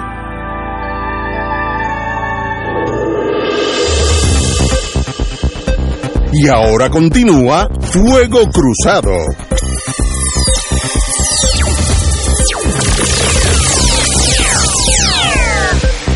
Examinado, amigos y amigas, con el amigo Juan Dalmao, del Partido Independentista Puertorriqueño, y el doctor Catalá, hemos analizado lo que ya pasó. Tenemos una deuda, como diría mi mamá, que en paz descanse, que no la brinca un chivo, eh, posibilidades de repago, eh, bueno, están hablando de 75% la eliminación de la deuda de energía eléctrica, que eso básicamente de cada dólar que debe, pues ahora debe 25 centavos nada más. Así que es un, un corte significativo. Ahora, ¿y qué hacemos nosotros? Cuando digo nosotros es Puerto Rico. Eh, Aquí en adelante, para tratar de volver a flotar este barco que se está hundiendo. ¿Qué se puede hacer si algo? O sencillamente estamos, en inglés se dice doomed, estamos destinados a seguir en esta este colapso económico por dos o tres generaciones. Yo no sé, tengo muy pocas esperanzas, pero hago la pregunta a los compañeros. Juan. Bueno, mira, yo creo que hay unos pasos específicos que se pueden dar. Yo no te estoy diciendo cuáles son inmediatos o a mediano o largo plazo. Porque esto no deja de ser también parte y producto de un modelo político de subordinación que nos mantiene como un enclave económico de los Estados Unidos y que el diseño fue de tal naturaleza que nos que nos provoca estar maniatados para tomar determinaciones que en cualquier otro lugar del mundo se pueden tomar.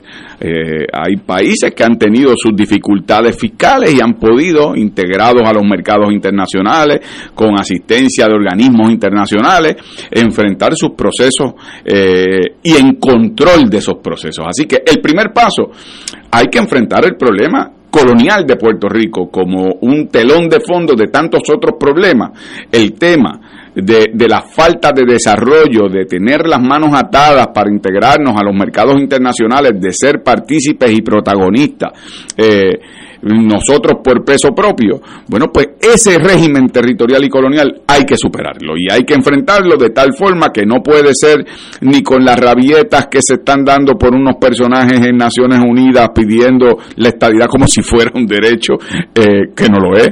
No puede ser tampoco con los, eh, los seis jinetes de, de- las ca- cartulinas pintadas con crayola frente al Congreso que hoy bajo una determinación que, que destituyeron a una de, de- de- de de la estadidad. No puede ser así.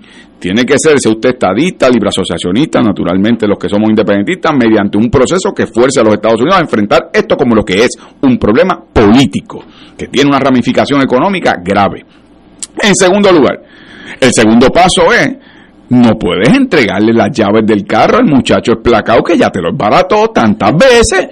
Sí, porque es que aquí la gente quiere una varita mágica. ¿Cómo es que se va a resolver este tema? Bueno, pues vamos a empezar. Por primero el telón de fondo hay que dar los pasos para un régimen que, perdón, pa- para superar el régimen colonial. El segundo paso, no le sigas dando el carro a quienes te lo embarataron, los gobiernos populares y PNP, cuyos eh, gobernantes eh, y legisladores usaron el endeudamiento suyo, el de usted, el que nos está escuchando, el dinero suyo lo usaron para politiquear, para hacer obra que no era obra permanente, que no tenían modelo de desarrollo económico, que lo que buscaban era satisfacer apetitos personales de, de tener acceso al presupuesto colonial. Y todo eso para que usted después tuviera que pagar los platos rotos que usted nos rompió. Y por lo tanto, el otro paso hay que superar el bipartidismo rojo y azul que nos ha llevado esa lluvia al fanguero que está enfrentando Puerto Rico. En tercer lugar, en el caso específico del tema de la quiebra en Puerto Rico, no solamente está esa fase que señalé, aquí hay que investigar y aquí hay que buscar la manera de encauzar a los responsables de lo que mínimamente es negligencia criminal, pero que en unos casos es patentemente acciones criminales, de manipular lo que eran posibles recaudos, de lo que era eh, la idea de que se iban a, poder tener unos ingresos para poder cumplir con esa deuda, que tengan que responder en vez de estar, como han estado algunos, de cabilderos, de representantes de, casas de, de corretaje, de los que han sido defensores. Tenemos un gobernador que fue abogado de la Junta de Control Fiscal. Eh, ¿Cómo es eso posible? Entonces, pues, pues eso hay que acabarlo adjudicando las responsabilidades a quien corresponde. Y por otra parte, hay que tomar unas medidas para que esto no vuelva a ocurrir esa idea de lo que se inventaron aquí de la deuda extraconstitucional para continuar usando el presupuesto como una TH, eso es, eso se tiene que eliminar por completo. La idea de que aquí eh, hay unos pues, hay unos fondos, eh, como decía Paco, unas deudas triplemente exentas y que son las del premio mayor de la loto. No, no, no, no. Aquí el que invierte, que invierte en condiciones razonables, pero también con el grado de riesgo que conllevan ese tipo de inversión eh, y que no puede estar elevado a rango constitucional de que, ah, bueno, pues si no, no te pago, te tengo que pagar como quiera, aunque tenga que acabar con lo que eh, lo conocemos como país y, sociedad. Bueno, pues no, no se puede hacer. Así que hay unos cambios también que hay que hacer con el modelo de gobernanza en Puerto Rico, particularmente en términos fiscales. Eh, pero pero de que hay pasos, hay pasos. El problema es que la gente lo que quiere es una varita mágica de cómo yo aprieto un botón para que se resuelva esto, borrón y cuenta nueva. Tal cosa no existe. Hay que asumir responsabilidades y dar pasos distintos a los que hemos dado como pueblo que nos han llevado a esto. Eh, no, o sea, no, no puede ser eh, que mientras se siga votando por Oye, y perdona que, que, a mí esto, te tengo que admitir, Ignacio, que yo vengo los lunes y se lo agradezco a Fernando cuando me pide que lo sustituya porque me sirve de catarsis también, muy personal. Pero ¿cómo es posible que en momentos como lo que está enfrentando Puerto Rico, el liderato del Senado Popular y PNP se van por un viaje a Noruega? No, no, sí. A Noruega. Eh, eh, al final de la sesión yo fui senador el cuadrinio pasado. Ese es el momento crítico. Bajan muchas medidas de las que habían estado pendientes, que estaban uno pues, eh, eh, atento a que no vayan a bajar legislación que pueda ser contraproducente o que venga con algunas enmiendas de último momento allí mismo en el hemiciclo. Y, y estaban por Noruega. El presidente del Senado, portavoz alterno del PNP, que es el secretario general del PNP. Y, entonces, o sea, lo que esa dejadez, ese, de, eh, eh, eh, esa, ese desprecio a la responsabilidad pública con el país, hay que acabar con eso. Si queremos sacar los pies del plato, porque si damos al botón mágico ese que yo te describía y fuese borrón y cuenta nueva, y en las próximas elecciones eligen a los mismos que nos han gobernado, no te digo yo que nos toma 30 años o 40 años, nos toman cuatro años para que nos vuelvan a endeudar igual y nos vuelvan a llevar a la quiebra igual. Entonces hay que aquí también tomar decisiones colectivas como pueblo que cambien mm, las propias actitudes que hemos tenido, pero también que penalice políticamente a quienes han llevado al país a la quiebra, a la pobreza, a la marginación y la corrupción. Eh, eso es lo que yo pienso. Pero, pero eso es un área que tú estás mencionando que en Puerto Rico no se ha tocado. Hay que hacer un estudio que estoy seguro que no se hará. Las colonias nadie quiere saber la mala noticia. ¿Cómo es que llegamos aquí? ¿Qué gobernador hizo X transacción donde prestó 40, 40 millones que no se van a pagar nunca y luego vino una gobernadora o gobernador? Y, ese examen forense, como, como, como hacer una autopsia, no se ha hecho porque nadie quiere, como los dos partidos están igualitos, dice, deja eso quieto porque para que pase el tiempo los puertorriqueños con la próxima crisis se olvidan de algo. Eh, y, y me da mucha pena saber que todo lo que pasó, que es una falta de profesionalismo político bárbaro, nunca se sabrá porque nadie quiere investigar nada. Y no hay forma de investigar porque los dos partidos que estuvieron envueltos y están hasta el eje, no quieren tocar ese tema. Pues entonces no aprendemos de la, de la, del pasado y si nos dan chance volvemos a hacer lo mismo en el futuro. Eso sería una super tragedia. Yo no sé, llega un momento, bueno, pero hay buenas noticias. porque el Partido Nuevo y el Partido Popular han bajado de los 50% a los 33 y 32? Eso es a pesar de los intelectuales como algunos de nosotros que nos perdemos en nuestras cosas, el pueblo es más astuto que nosotros y se dan cuenta que esa gente no le está sirviendo bien. Y cuando tú ganabas elecciones por 60, 55, 50% y hoy ganas apenas por 33, eso es un síntoma de que algo está pasando en el pueblo en relación a ese establishment popular y PNP que es la misma cosa, a los efectos prácticos es la misma cosa. ¿Habrá un cambio en el año que viene? Eh, pues no sé, eso lo veremos, eso eso este, eso es ya mismo, 16, 17 meses y ya estamos ahí, pero de verdad, si aprendemos algo de la tragedia, por lo menos estamos adelante, porque no volvemos a cometer el, error. Si no aprendemos nada, vamos a hacer lo mismo en cuanto se vaya a la Junta de Supervisión Fiscal. Si es que alguien nos presta dinero, porque recuérdate que los bancos no son zánganos, en los bancos mundiales dice, Puerto Rico, eso no fueron los que me tumbaron 75% de lo que yo le presté.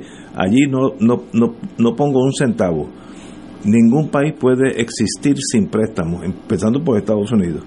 Estados Unidos debe trillones de dólares, pero todos los meses paga los intereses. Pues se acabó, no hay problema. Pero déjame darte un dato para que Paco opine, pero pero estos datos son hasta la administración de Alejandro García Padilla cuando, cuando comienza eh, eh, este proceso de aprobar la ley promesa. Eh, en los gobiernos de Rafael Hernández Colón, 73, 76, 85, 92, la deuda fue de 8 mil millones de dólares. Eso es en dos cuatrenios. el caso de Carlos Romero Barceló, del 77 al 84, fue de 3.100 millones de dólares. En el caso, aquí voy de vuelta, en el caso de Pedro Rosselló, del 91 al 2000, 10 mil millones de dólares. En el caso de Sila Calderón, del 2001 al 2004, 10.120 millones de dólares. En el caso de Acevedo Vila, del 2005 al 2008, 12.990 millones de dólares. Esto es deuda. Deuda, sí. En el caso de Luis Fortuño, del 2009 al 2012, 17.828 millones. En el caso de Alejandro, en el periodo previo a la quiebra, se incurrió en 3.697 millones. O sea que en términos de quién fue el más que emitió deuda, fue bajo el gobierno de Fortuño. Fortuño. Pero si te fijas, tú vas viendo que en la medida que la economía puertorriqueña iba en retroceso, en donde no estábamos teniendo una política pública de desarrollo, iba aumentando la deuda por lo que hablamos ahorita, porque en lugar de adoptar nuevas políticas de desarrollo económico, lo que comenzaron fue aumentar la dependencia económica en fondos federales que no son recurrentes y además de eso a la emisión de deuda, hasta el punto que recordarán que Luis Fortuño cuando vio que el agua le venía al cuello, no solamente aprueba la ley 7 para despedir empleados públicos, pero además adoptó una idea que el PIB había propuesto por muchos años, claro, la adoptó de una forma distinta y en aquel momento temporera, que era la del arbitrio especial en lugar de una contribución a las empresas foráneas, un arbitrio especial, unas corporaciones filiales ubicadas en Puerto Rico. Y eso representa hoy día cerca del 20% del presupuesto de Puerto Rico.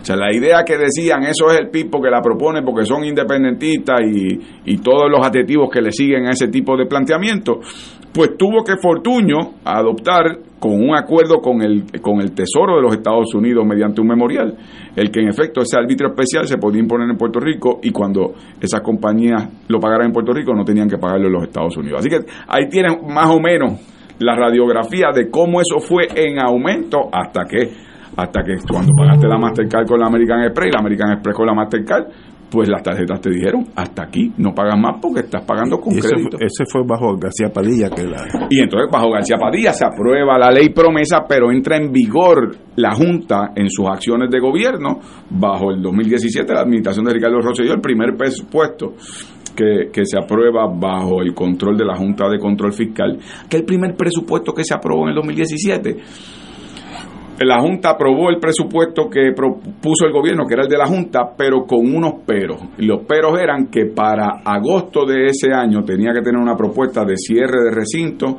de recorte de gasto en la universidad, de lo que llaman los furloughs, que era la idea de eh, los empleados públicos a tiempo parcial, jornada parcial, lo que era recorte en las pensiones. Entonces Ricardo Rosselló aceptó celebró, recordarán aquella conferencia de prensa en el Jardín Hundido eh, en Fortaleza para celebrar que este presupuesto fue acordado con la Junta y el presupuesto. Y después de eso, todos los presupuestos fueron los que la Junta impuso a base de su plan de ajuste de la deuda porque ninguno de los gobiernos pudo cumplir con lo que eran los planes de la Junta. Así que esos han sido los presupuestos de Puerto Rico desde el 2018, los que aprobó la Junta de Control Fiscal por encima de los que aprobaba la rama constitucional en Puerto Rico. Así que eh, eh, ha sido la fórmula del fracaso, la tormenta perfecta es esa. una tormentita que nos afecta en nuestras vidas a todos nosotros. Y futuras generaciones. El acuerdo de Cofina, cuando ya yo no esté aquí, mi hijo Gabriel probablemente, que ahora tiene 19 años, tendrá cerca de 50 o 60 años, todavía estará pagando el acuerdo de Cofina que además no se puede reducir el, eh, eh, el IBU porque está comprometido con el tema de COFIN. A menos que tu hijo, como hicieron mis hijos y mis siete nietos, se vayan de Puerto Rico y se desconectaron. se acabó. O, lo que yo veo que es una tragedia. Más probable que mi hijo en esa transición hacia la independencia nos, nos, sentemos a la mesa a negociar con el gobierno de los Estados Unidos cuánto de la responsabilidad de lo que ha sido ese golpe económico del colonialismo le corresponde también asumir una responsabilidad en transición a los Estados Unidos. Que dicho sea de paso, hubo un proyecto en los Estados Unidos que es el HR 900 que incluía como parte de la transición una renegociación de cómo es la deuda de Puerto Rico y cuánto de eso era responsabilidad también de la potencia administradora en este caso. O sea que hay procesos que también se pueden dar para, para ese proceso de transición hacia la independencia, así que tal vez mi hijo no tiene que pagar todo lo de Cofina porque no le tocó a él la responsabilidad de mantener el colonialismo como... Y tú no puedes adelantar eso un poquito para la edad mía. para que te lo disfrutes sí, Porque, como van yo no puedo ver nada. Doctor, diga usted. Bueno, francamente, cuando aquí se supuestamente se amajaban los pejos con longaniza, es decir, cuando estaba la economía creciendo, eh, se abusaba mucho de las exenciones contributivas. Empezamos, dábamos exención contributiva, pero como la economía crecía, los individuos pagaban contribuciones y demás. Y cada vez que había una supuesta reforma era para reducir las contribuciones. Yo recuerdo la del 87 y no pasaba mucho tiempo que entonces había que recurrir a medidas fiscales extraordinarias porque las proyecciones no se materializaban. Después de la, de la reforma del 87 que redujo los tipos contributivos de corporaciones y de individuos, y las de las exentas pues ya estaban muchas en cero, eh, vino una, unas medidas para compensar esas reducciones. El refrescazo, la crudita, que todavía andan por ahí, por cierto.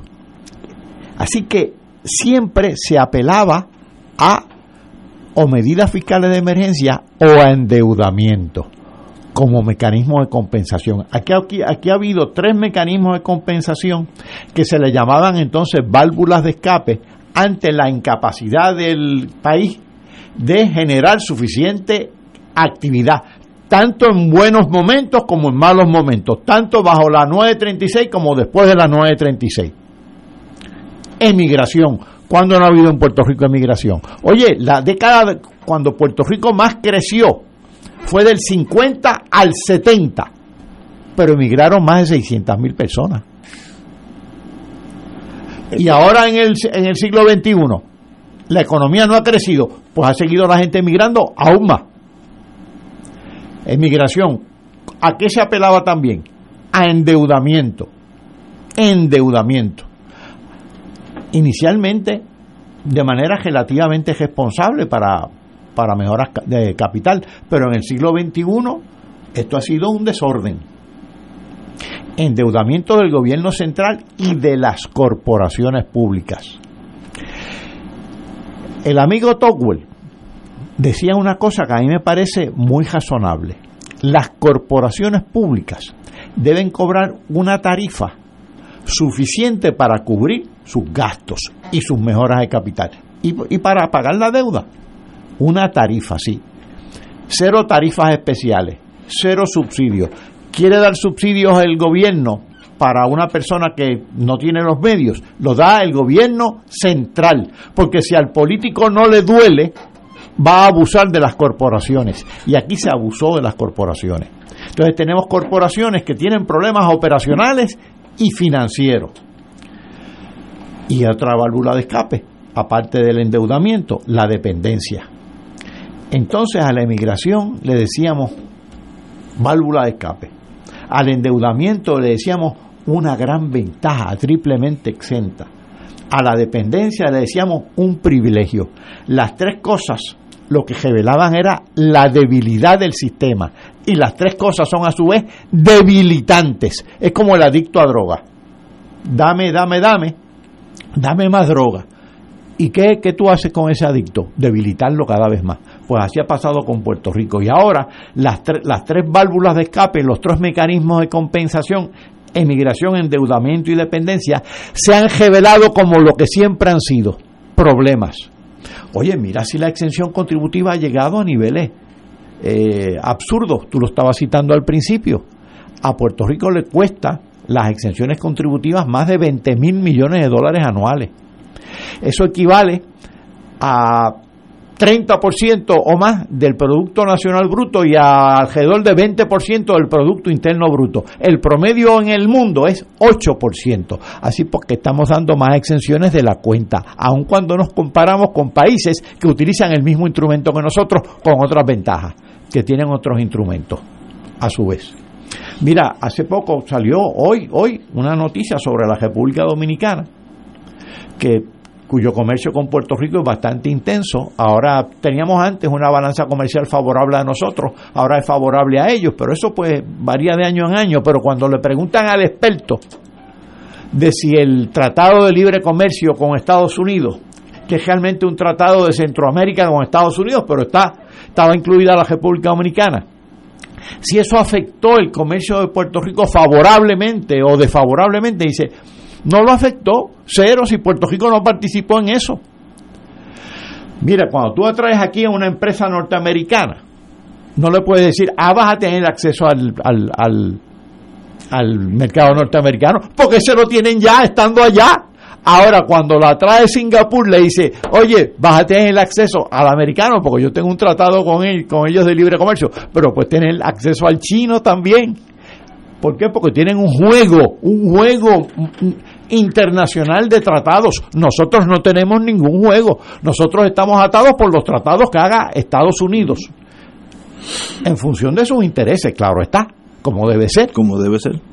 Así que realmente hemos estado eh, en un esquema que cada vez funciona menos y los que se, lo que se veían como válvulas de escape ahora se han convertido en problemas como la deuda. Oye, y cuando ustedes describen el proceso, realmente dan ganas de llorar. ¿Cómo es posible que una autoridad energía eléctrica, un monopolio de, de un servicio básico, se haya quebrado? ¿Cómo es posible que la autoridad de acueductos vote el dos terceras partes del agua tratada que incurrió en un costo. ¿Cómo es posible que el agente fiscal del gobierno de Puerto Rico por muchos años, que era una de las joyas de la corona, el Banco Gubernamental de Fomento, esa serie de, de administraciones que tú estabas citando, este eh, Juan, lo quebraron y se tuvo que liquidar el banco. Es algo realmente patético.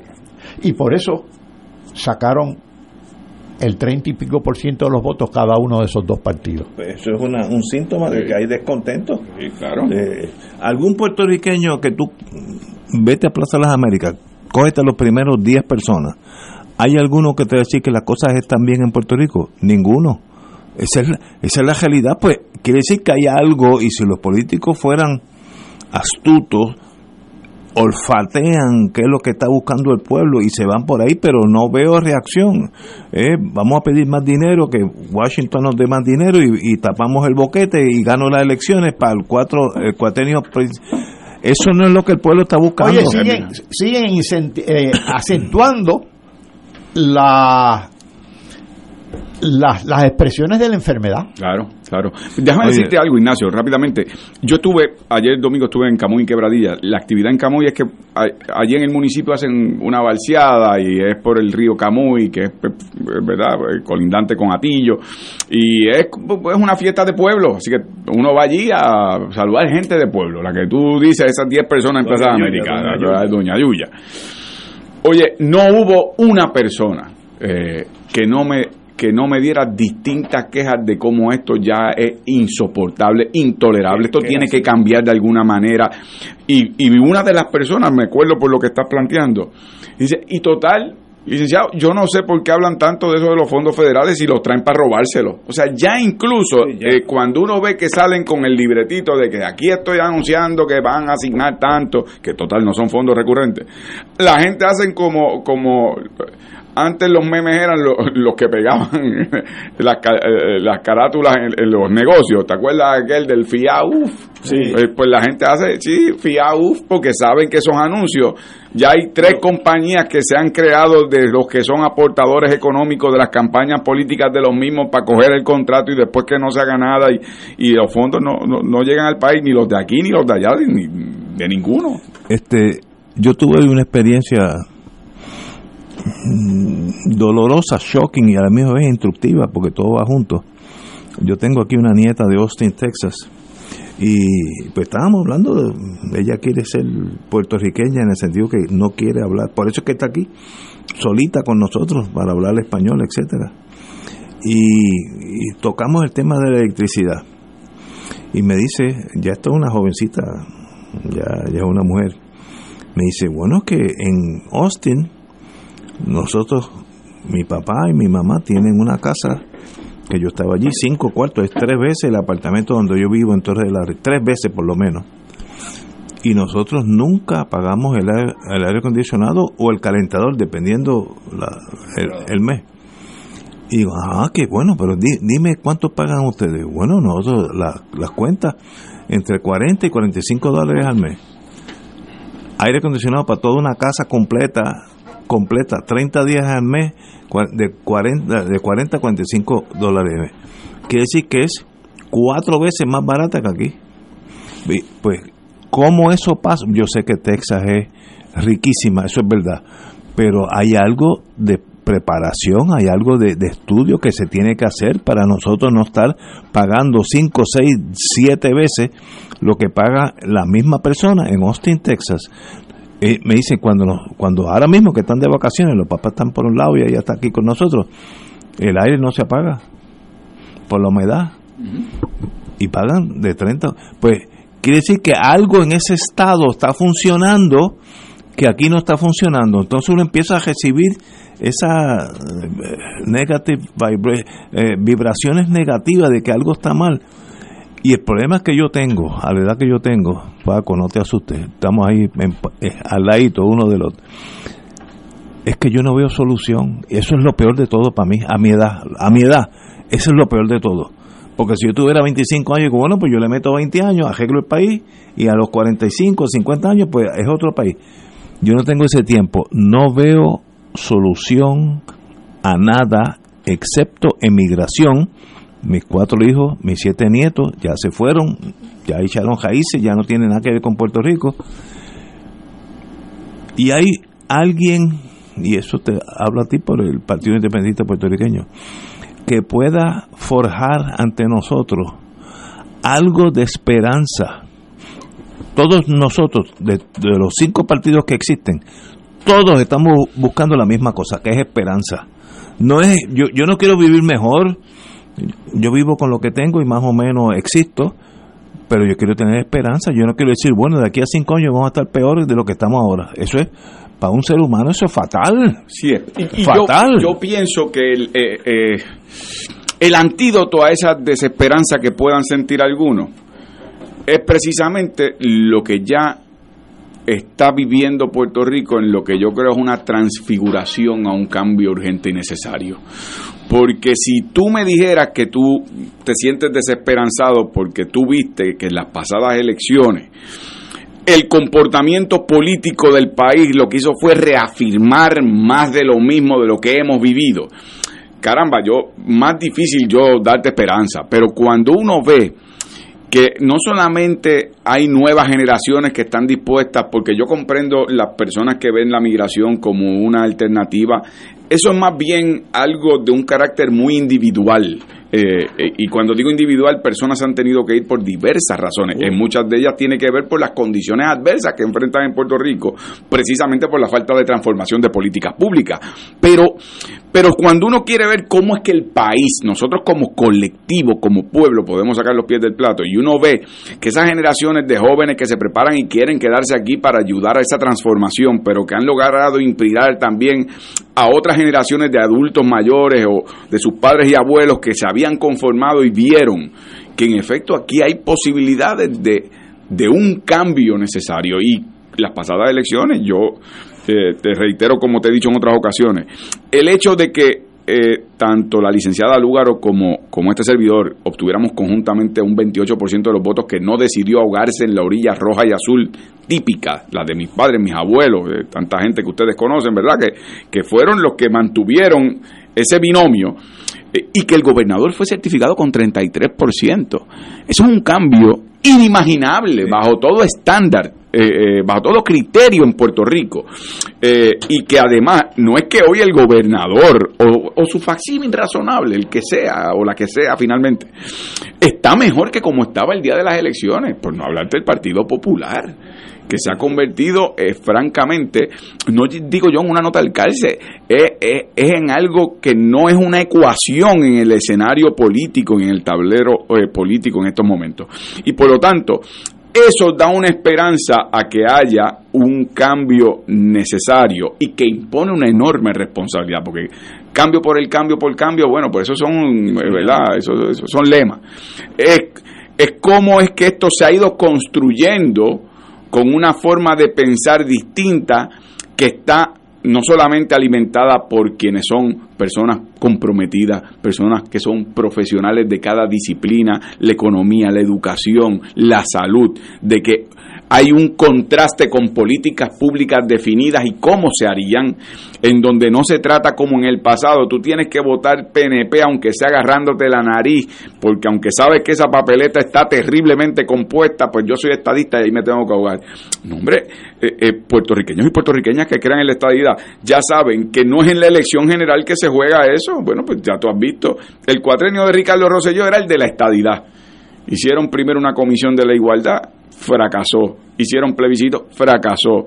Tuvo la humillación de ir donde Trump y frente a un montón de, gobernadores republicanos le dijo, tú, la estadidad, muchacho, no, fíjate de eso. Eh, o sea, y ahora con Pierluisi, los seis con, eh, cabilderos de, de, la estadidad. O sea, ese no es el proceso de descolonización. Y hay estadistas serios que dicen, ¿sabes qué? Me estás usando tal vez lo que esas personas piensan es la opción de estatus, que es la estadidad, la estás usando para caricaturizarla. Y yo no me presto para esas cosas y mientras lo haces, para colmo, tienes un gobierno eh, de piratería y pillaje y corrupción. Y entonces, pues, eso yo creo que hay un contraste enorme a quienes representamos una opción frente a ese bipartidismo. De nuevo, no con lema, con lo que ha sido un historial de propuestas específicas, de lo que han sido eh, ideas, proyectos de ley avalados por profesionales de cada disciplina necesaria, lo que, lo que es necesario para que el país redirija su, ¿verdad? su rumbo.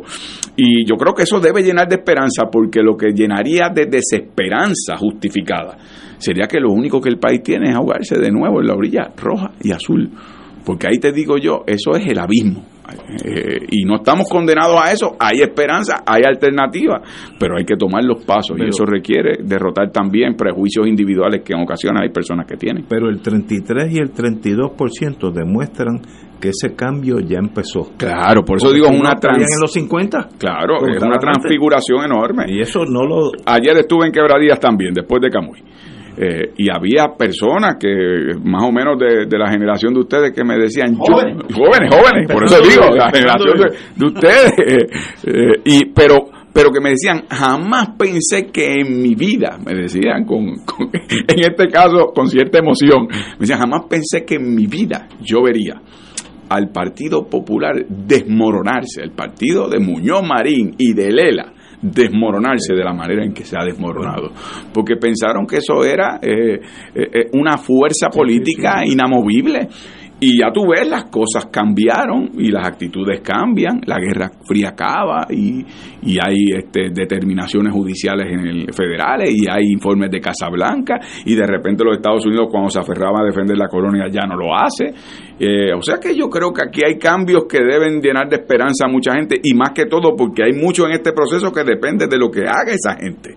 Eh, y no debe eh, eh, rendirse uno a la desesperanza que después de todo es lo que lleva al inmovilismo y a que nos quedemos. Eso es lo único. cuando volvamos, te quiere poner a ti, tal vez dañarte el resto de la tarde, pero vamos, vamos a eso en cuanto regresemos. Fuego Cruzado está contigo en todo Puerto Rico. ¿Qué es una declaratoria de herederos? Vamos a explicarlo en cuatro fases. Es una resolución del tribunal donde cuando no hay testamento, se certifican quiénes son los herederos. Después se radica la planilla de Hacienda. En la fase 3, el abogado redacta un documento al registro de la propiedad.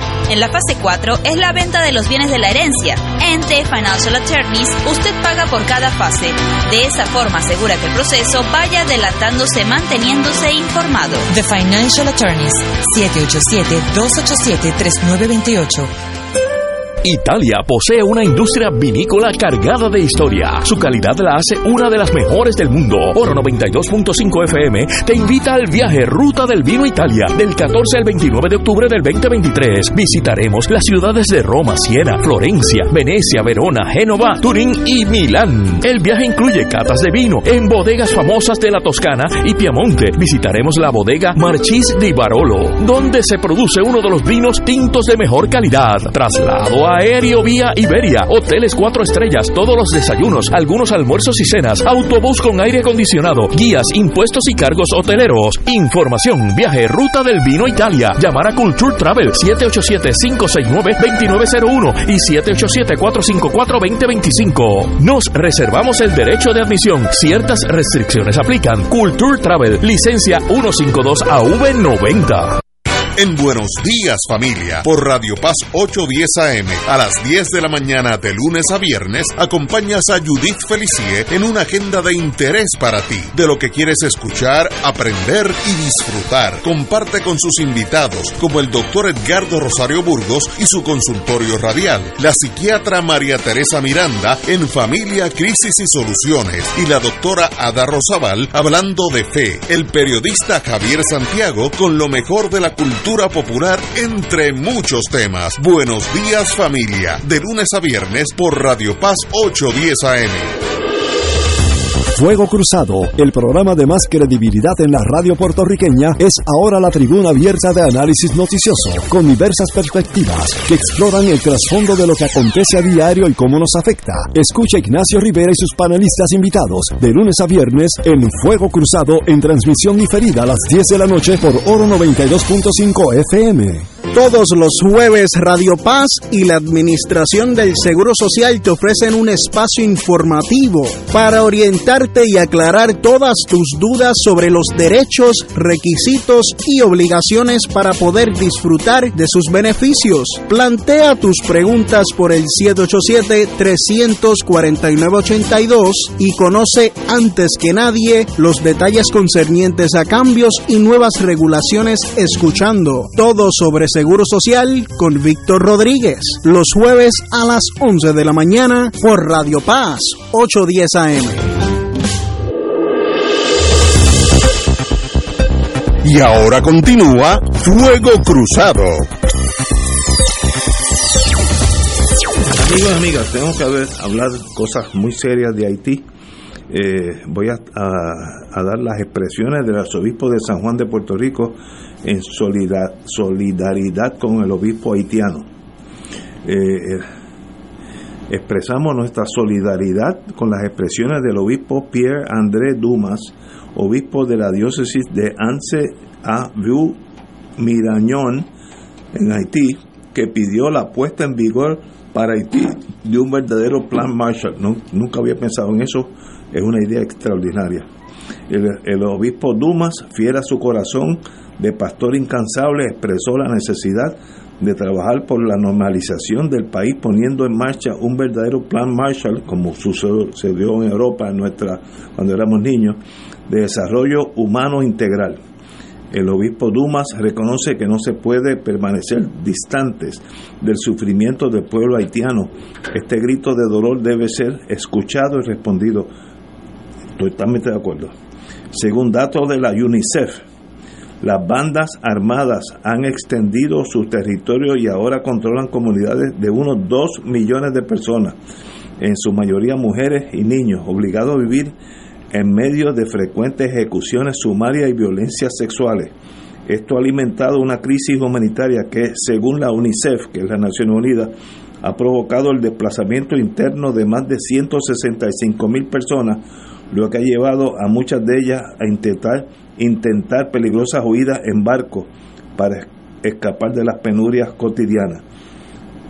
Dice el señor obispo de San Juan, me solidarizo con el obispo Dumas y con los obispos de Haití para que desde la comunidad internacional se trabaje para la implantación de un plan Marshall ante la devastación, el hambre y la violencia y de protección social que están experimentando millones de hermanos y hermanas haitianos. Estoy totalmente de acuerdo con el, señor obispo.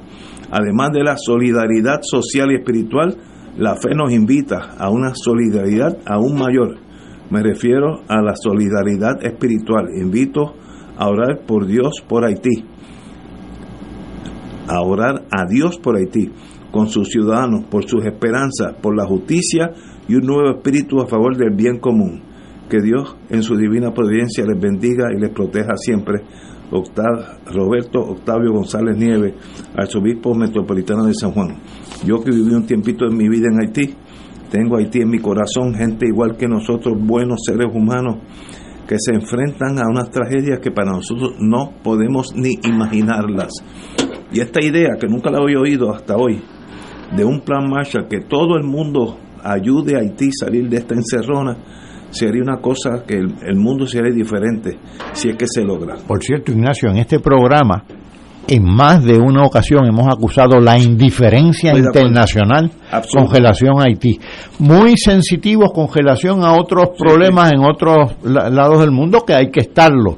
Pero Haití olvidado. Al lado de nosotros. Que está Al lado de nosotros, Haití olvidado. Y las razones por las cuales se olvida Haití oye, no son precisamente las mejores. ¿Por qué? Porque no juega un papel internacional en estos momentos este clave, porque es pobre, porque es negro.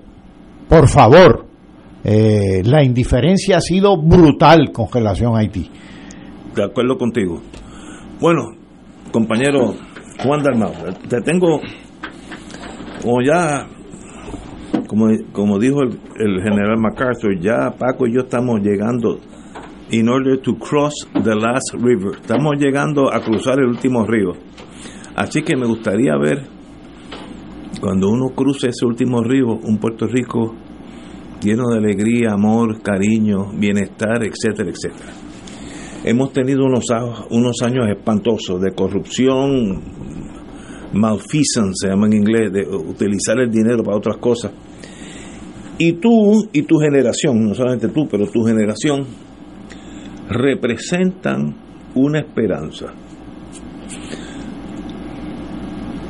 Lo que finalizaría con mi vida, te lo digo con todo el corazón y amor que te tengo, es yo ver que mañana, por las razones que sean, ustedes tuvieran el poder en sus manos de hacer algo y siguiera lo mismo. Me muero de pena, me muero de pena, pues entonces no hay no salió, yo no yo no puedo emigrar yo migré toda mi vida a Canadá, a Estados Unidos y de verdad me siento puertorriqueño. Pero si yo me doy cuenta que no hay ni esperanza, y es tu generación, porque después de tu generación yo no voy a estar aquí, entonces ¿para qué vivir? Así que una responsabilidad que tú tienes, tú, bien seria con el pueblo de Puerto Rico, en, torno a la, a la, vida mía, pero la vida mía es una nada más, en torno a lo que tú representas es esperanza de un nuevo Puerto Rico no puede fallar, no puede, no, eh, te digo eso con el corazón en la mano, estoy tan emocionado que hasta lágrimas tengo en los ojos. eh, y ya, a mí esto nunca me pasa, pero te lo digo porque es la verdad. Tu generación es el último grito de amor y de esperanza que tenemos nosotros. Pues mira, Ignacio, y, comprendo perfectamente viniendo, ¿verdad?, eh, de ti, que has seguido los asuntos de Puerto Rico tan de cerca y perteneces, sí, a una generación que, que ve a, los que estamos ahora asumiendo responsabilidades con la esperanza de, de, asumir eh, nuestras obligaciones generacionales de una forma digna, honrada y honesta. Eh, y yo creo que ahí la, la carta de presentación eh, es lo que ya uno ha hecho, es lo que ya uno ha construido, eh, es el historial, es el carácter de quienes asumimos esas responsabilidades, en términos individuales me refiero. Y yo creo que en eso, durante, durante el proceso político en Puerto Rico, a veces con la vocinglería, el ruido, el bullicio, eh, la, la gente tiene que dar un paso atrás y más allá de los lemas y las músicas, él no me diga dónde vas a estar, dime dónde has estado para saber si estás probado. Y eso es, eso es como un resumen de trabajo, ¿verdad? Eh, eh, las referencias están en el resumen, tú llamas para saber si la persona es lo que dice ser. Y por lo tanto, yo creo que en el desempeño público, ya en el carácter individual, eh, yo creo que eso ha, ha, sido demostrado. Yo no, yo no hablo de mí, de nuevo, he estado en la palestra pública mucho tiempo, así que la gente podrá juzgar eso. Y al partido político al que pertenezco, porque yo he escuchado, Ignacio, tú no lo estás planteando, pero quiero aprovechar. Aquellos que dicen, bueno, pero eso dice el PIB, pero deja que el PIB gobierne para que tú veas que el PIB va a hacer lo mismo. Y, con, ese tonito de sonsonete también lo imito porque ¿qué hace? Porque ya hay falta de esperanza. Pero el PIB se ha gobernado y ha gobernado en procesos y espacios importantes y ha tenido responsabilidad en presupuestos millonarios en campañas políticas, tanto con fondos públicos como privados. Ha sido auditado, nunca señalado en violación a la ley ni con actos ilegales. Ha tenido legisladores y legisladoras y han tenido acceso a presupuesto manejado sin un señalamiento de violaciones del Contralor del Secretario de Justicia. No ha habido legisladores que hayan sido eh, destituidos de sus puestos, legisladores municipales. Eh, eh, hemos tenido representación en la Comisión Estatal de Elecciones también manejando presupuestos, nunca señalamiento. O sea que cuando uno tiene historial ya probado, bueno, pues eso, eso es el botón que como muestra bastaría.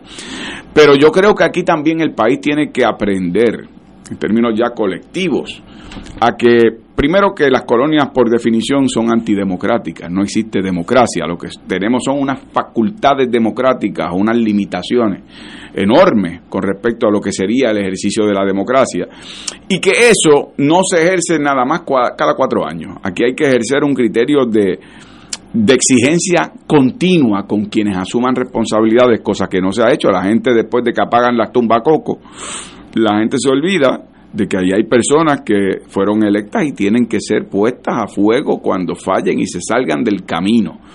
Como decía el poeta, en medio de mi vida me encontré perdido en una selva oscura por haberme apartado del camino recto, pues el que se aparta de ese camino, el país tiene la responsabilidad también de ponerlo eh, en cintura. Y ocurrió por eso cuando tú me hablabas de desesperanza versus esperanza, ocurrió en el verano del 19 por primera vez en nuestra historia.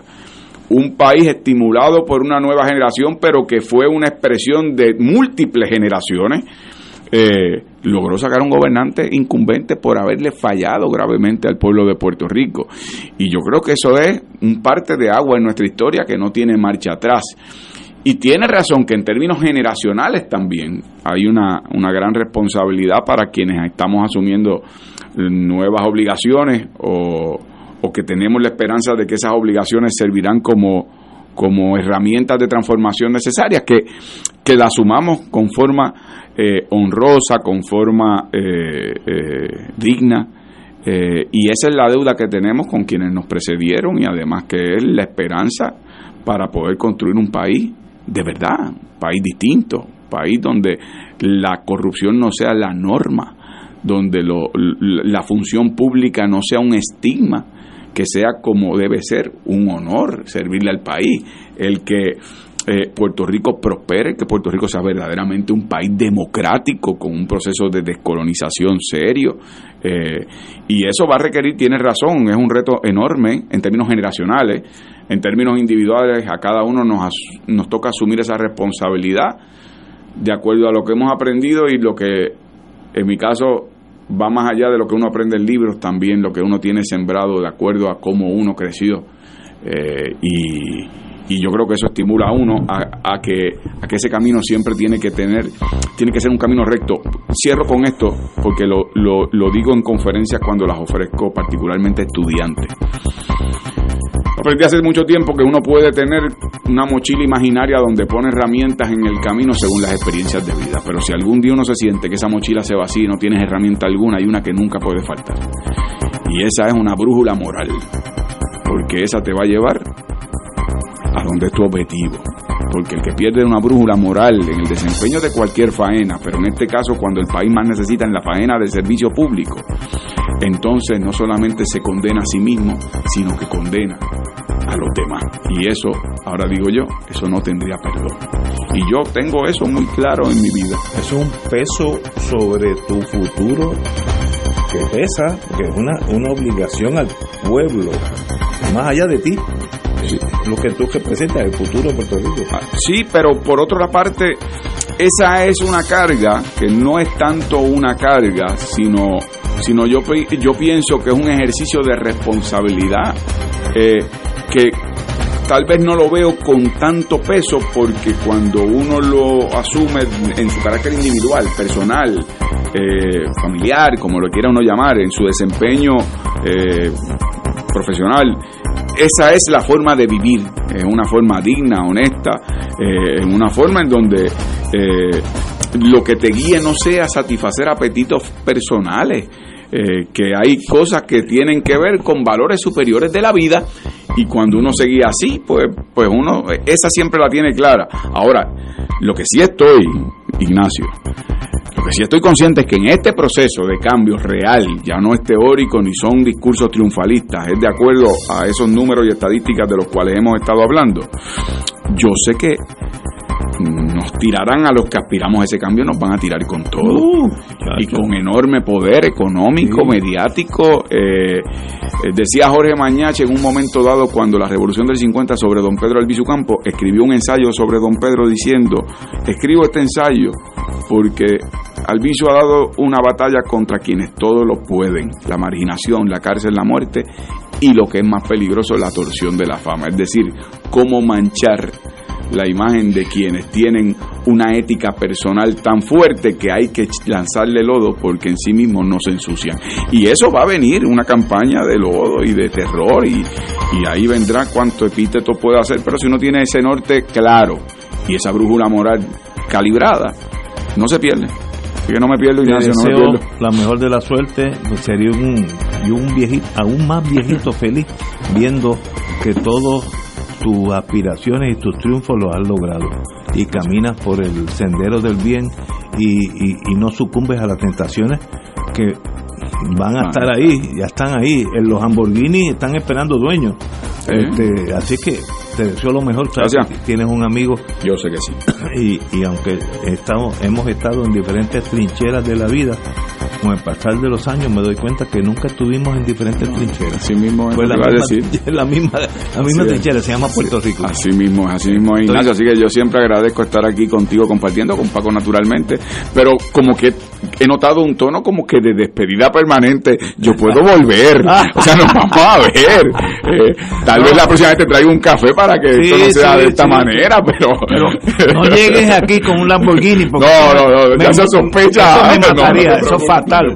Señores, con esa esperanza de un nuevo futuro, nos despedimos esta mañana, amigos.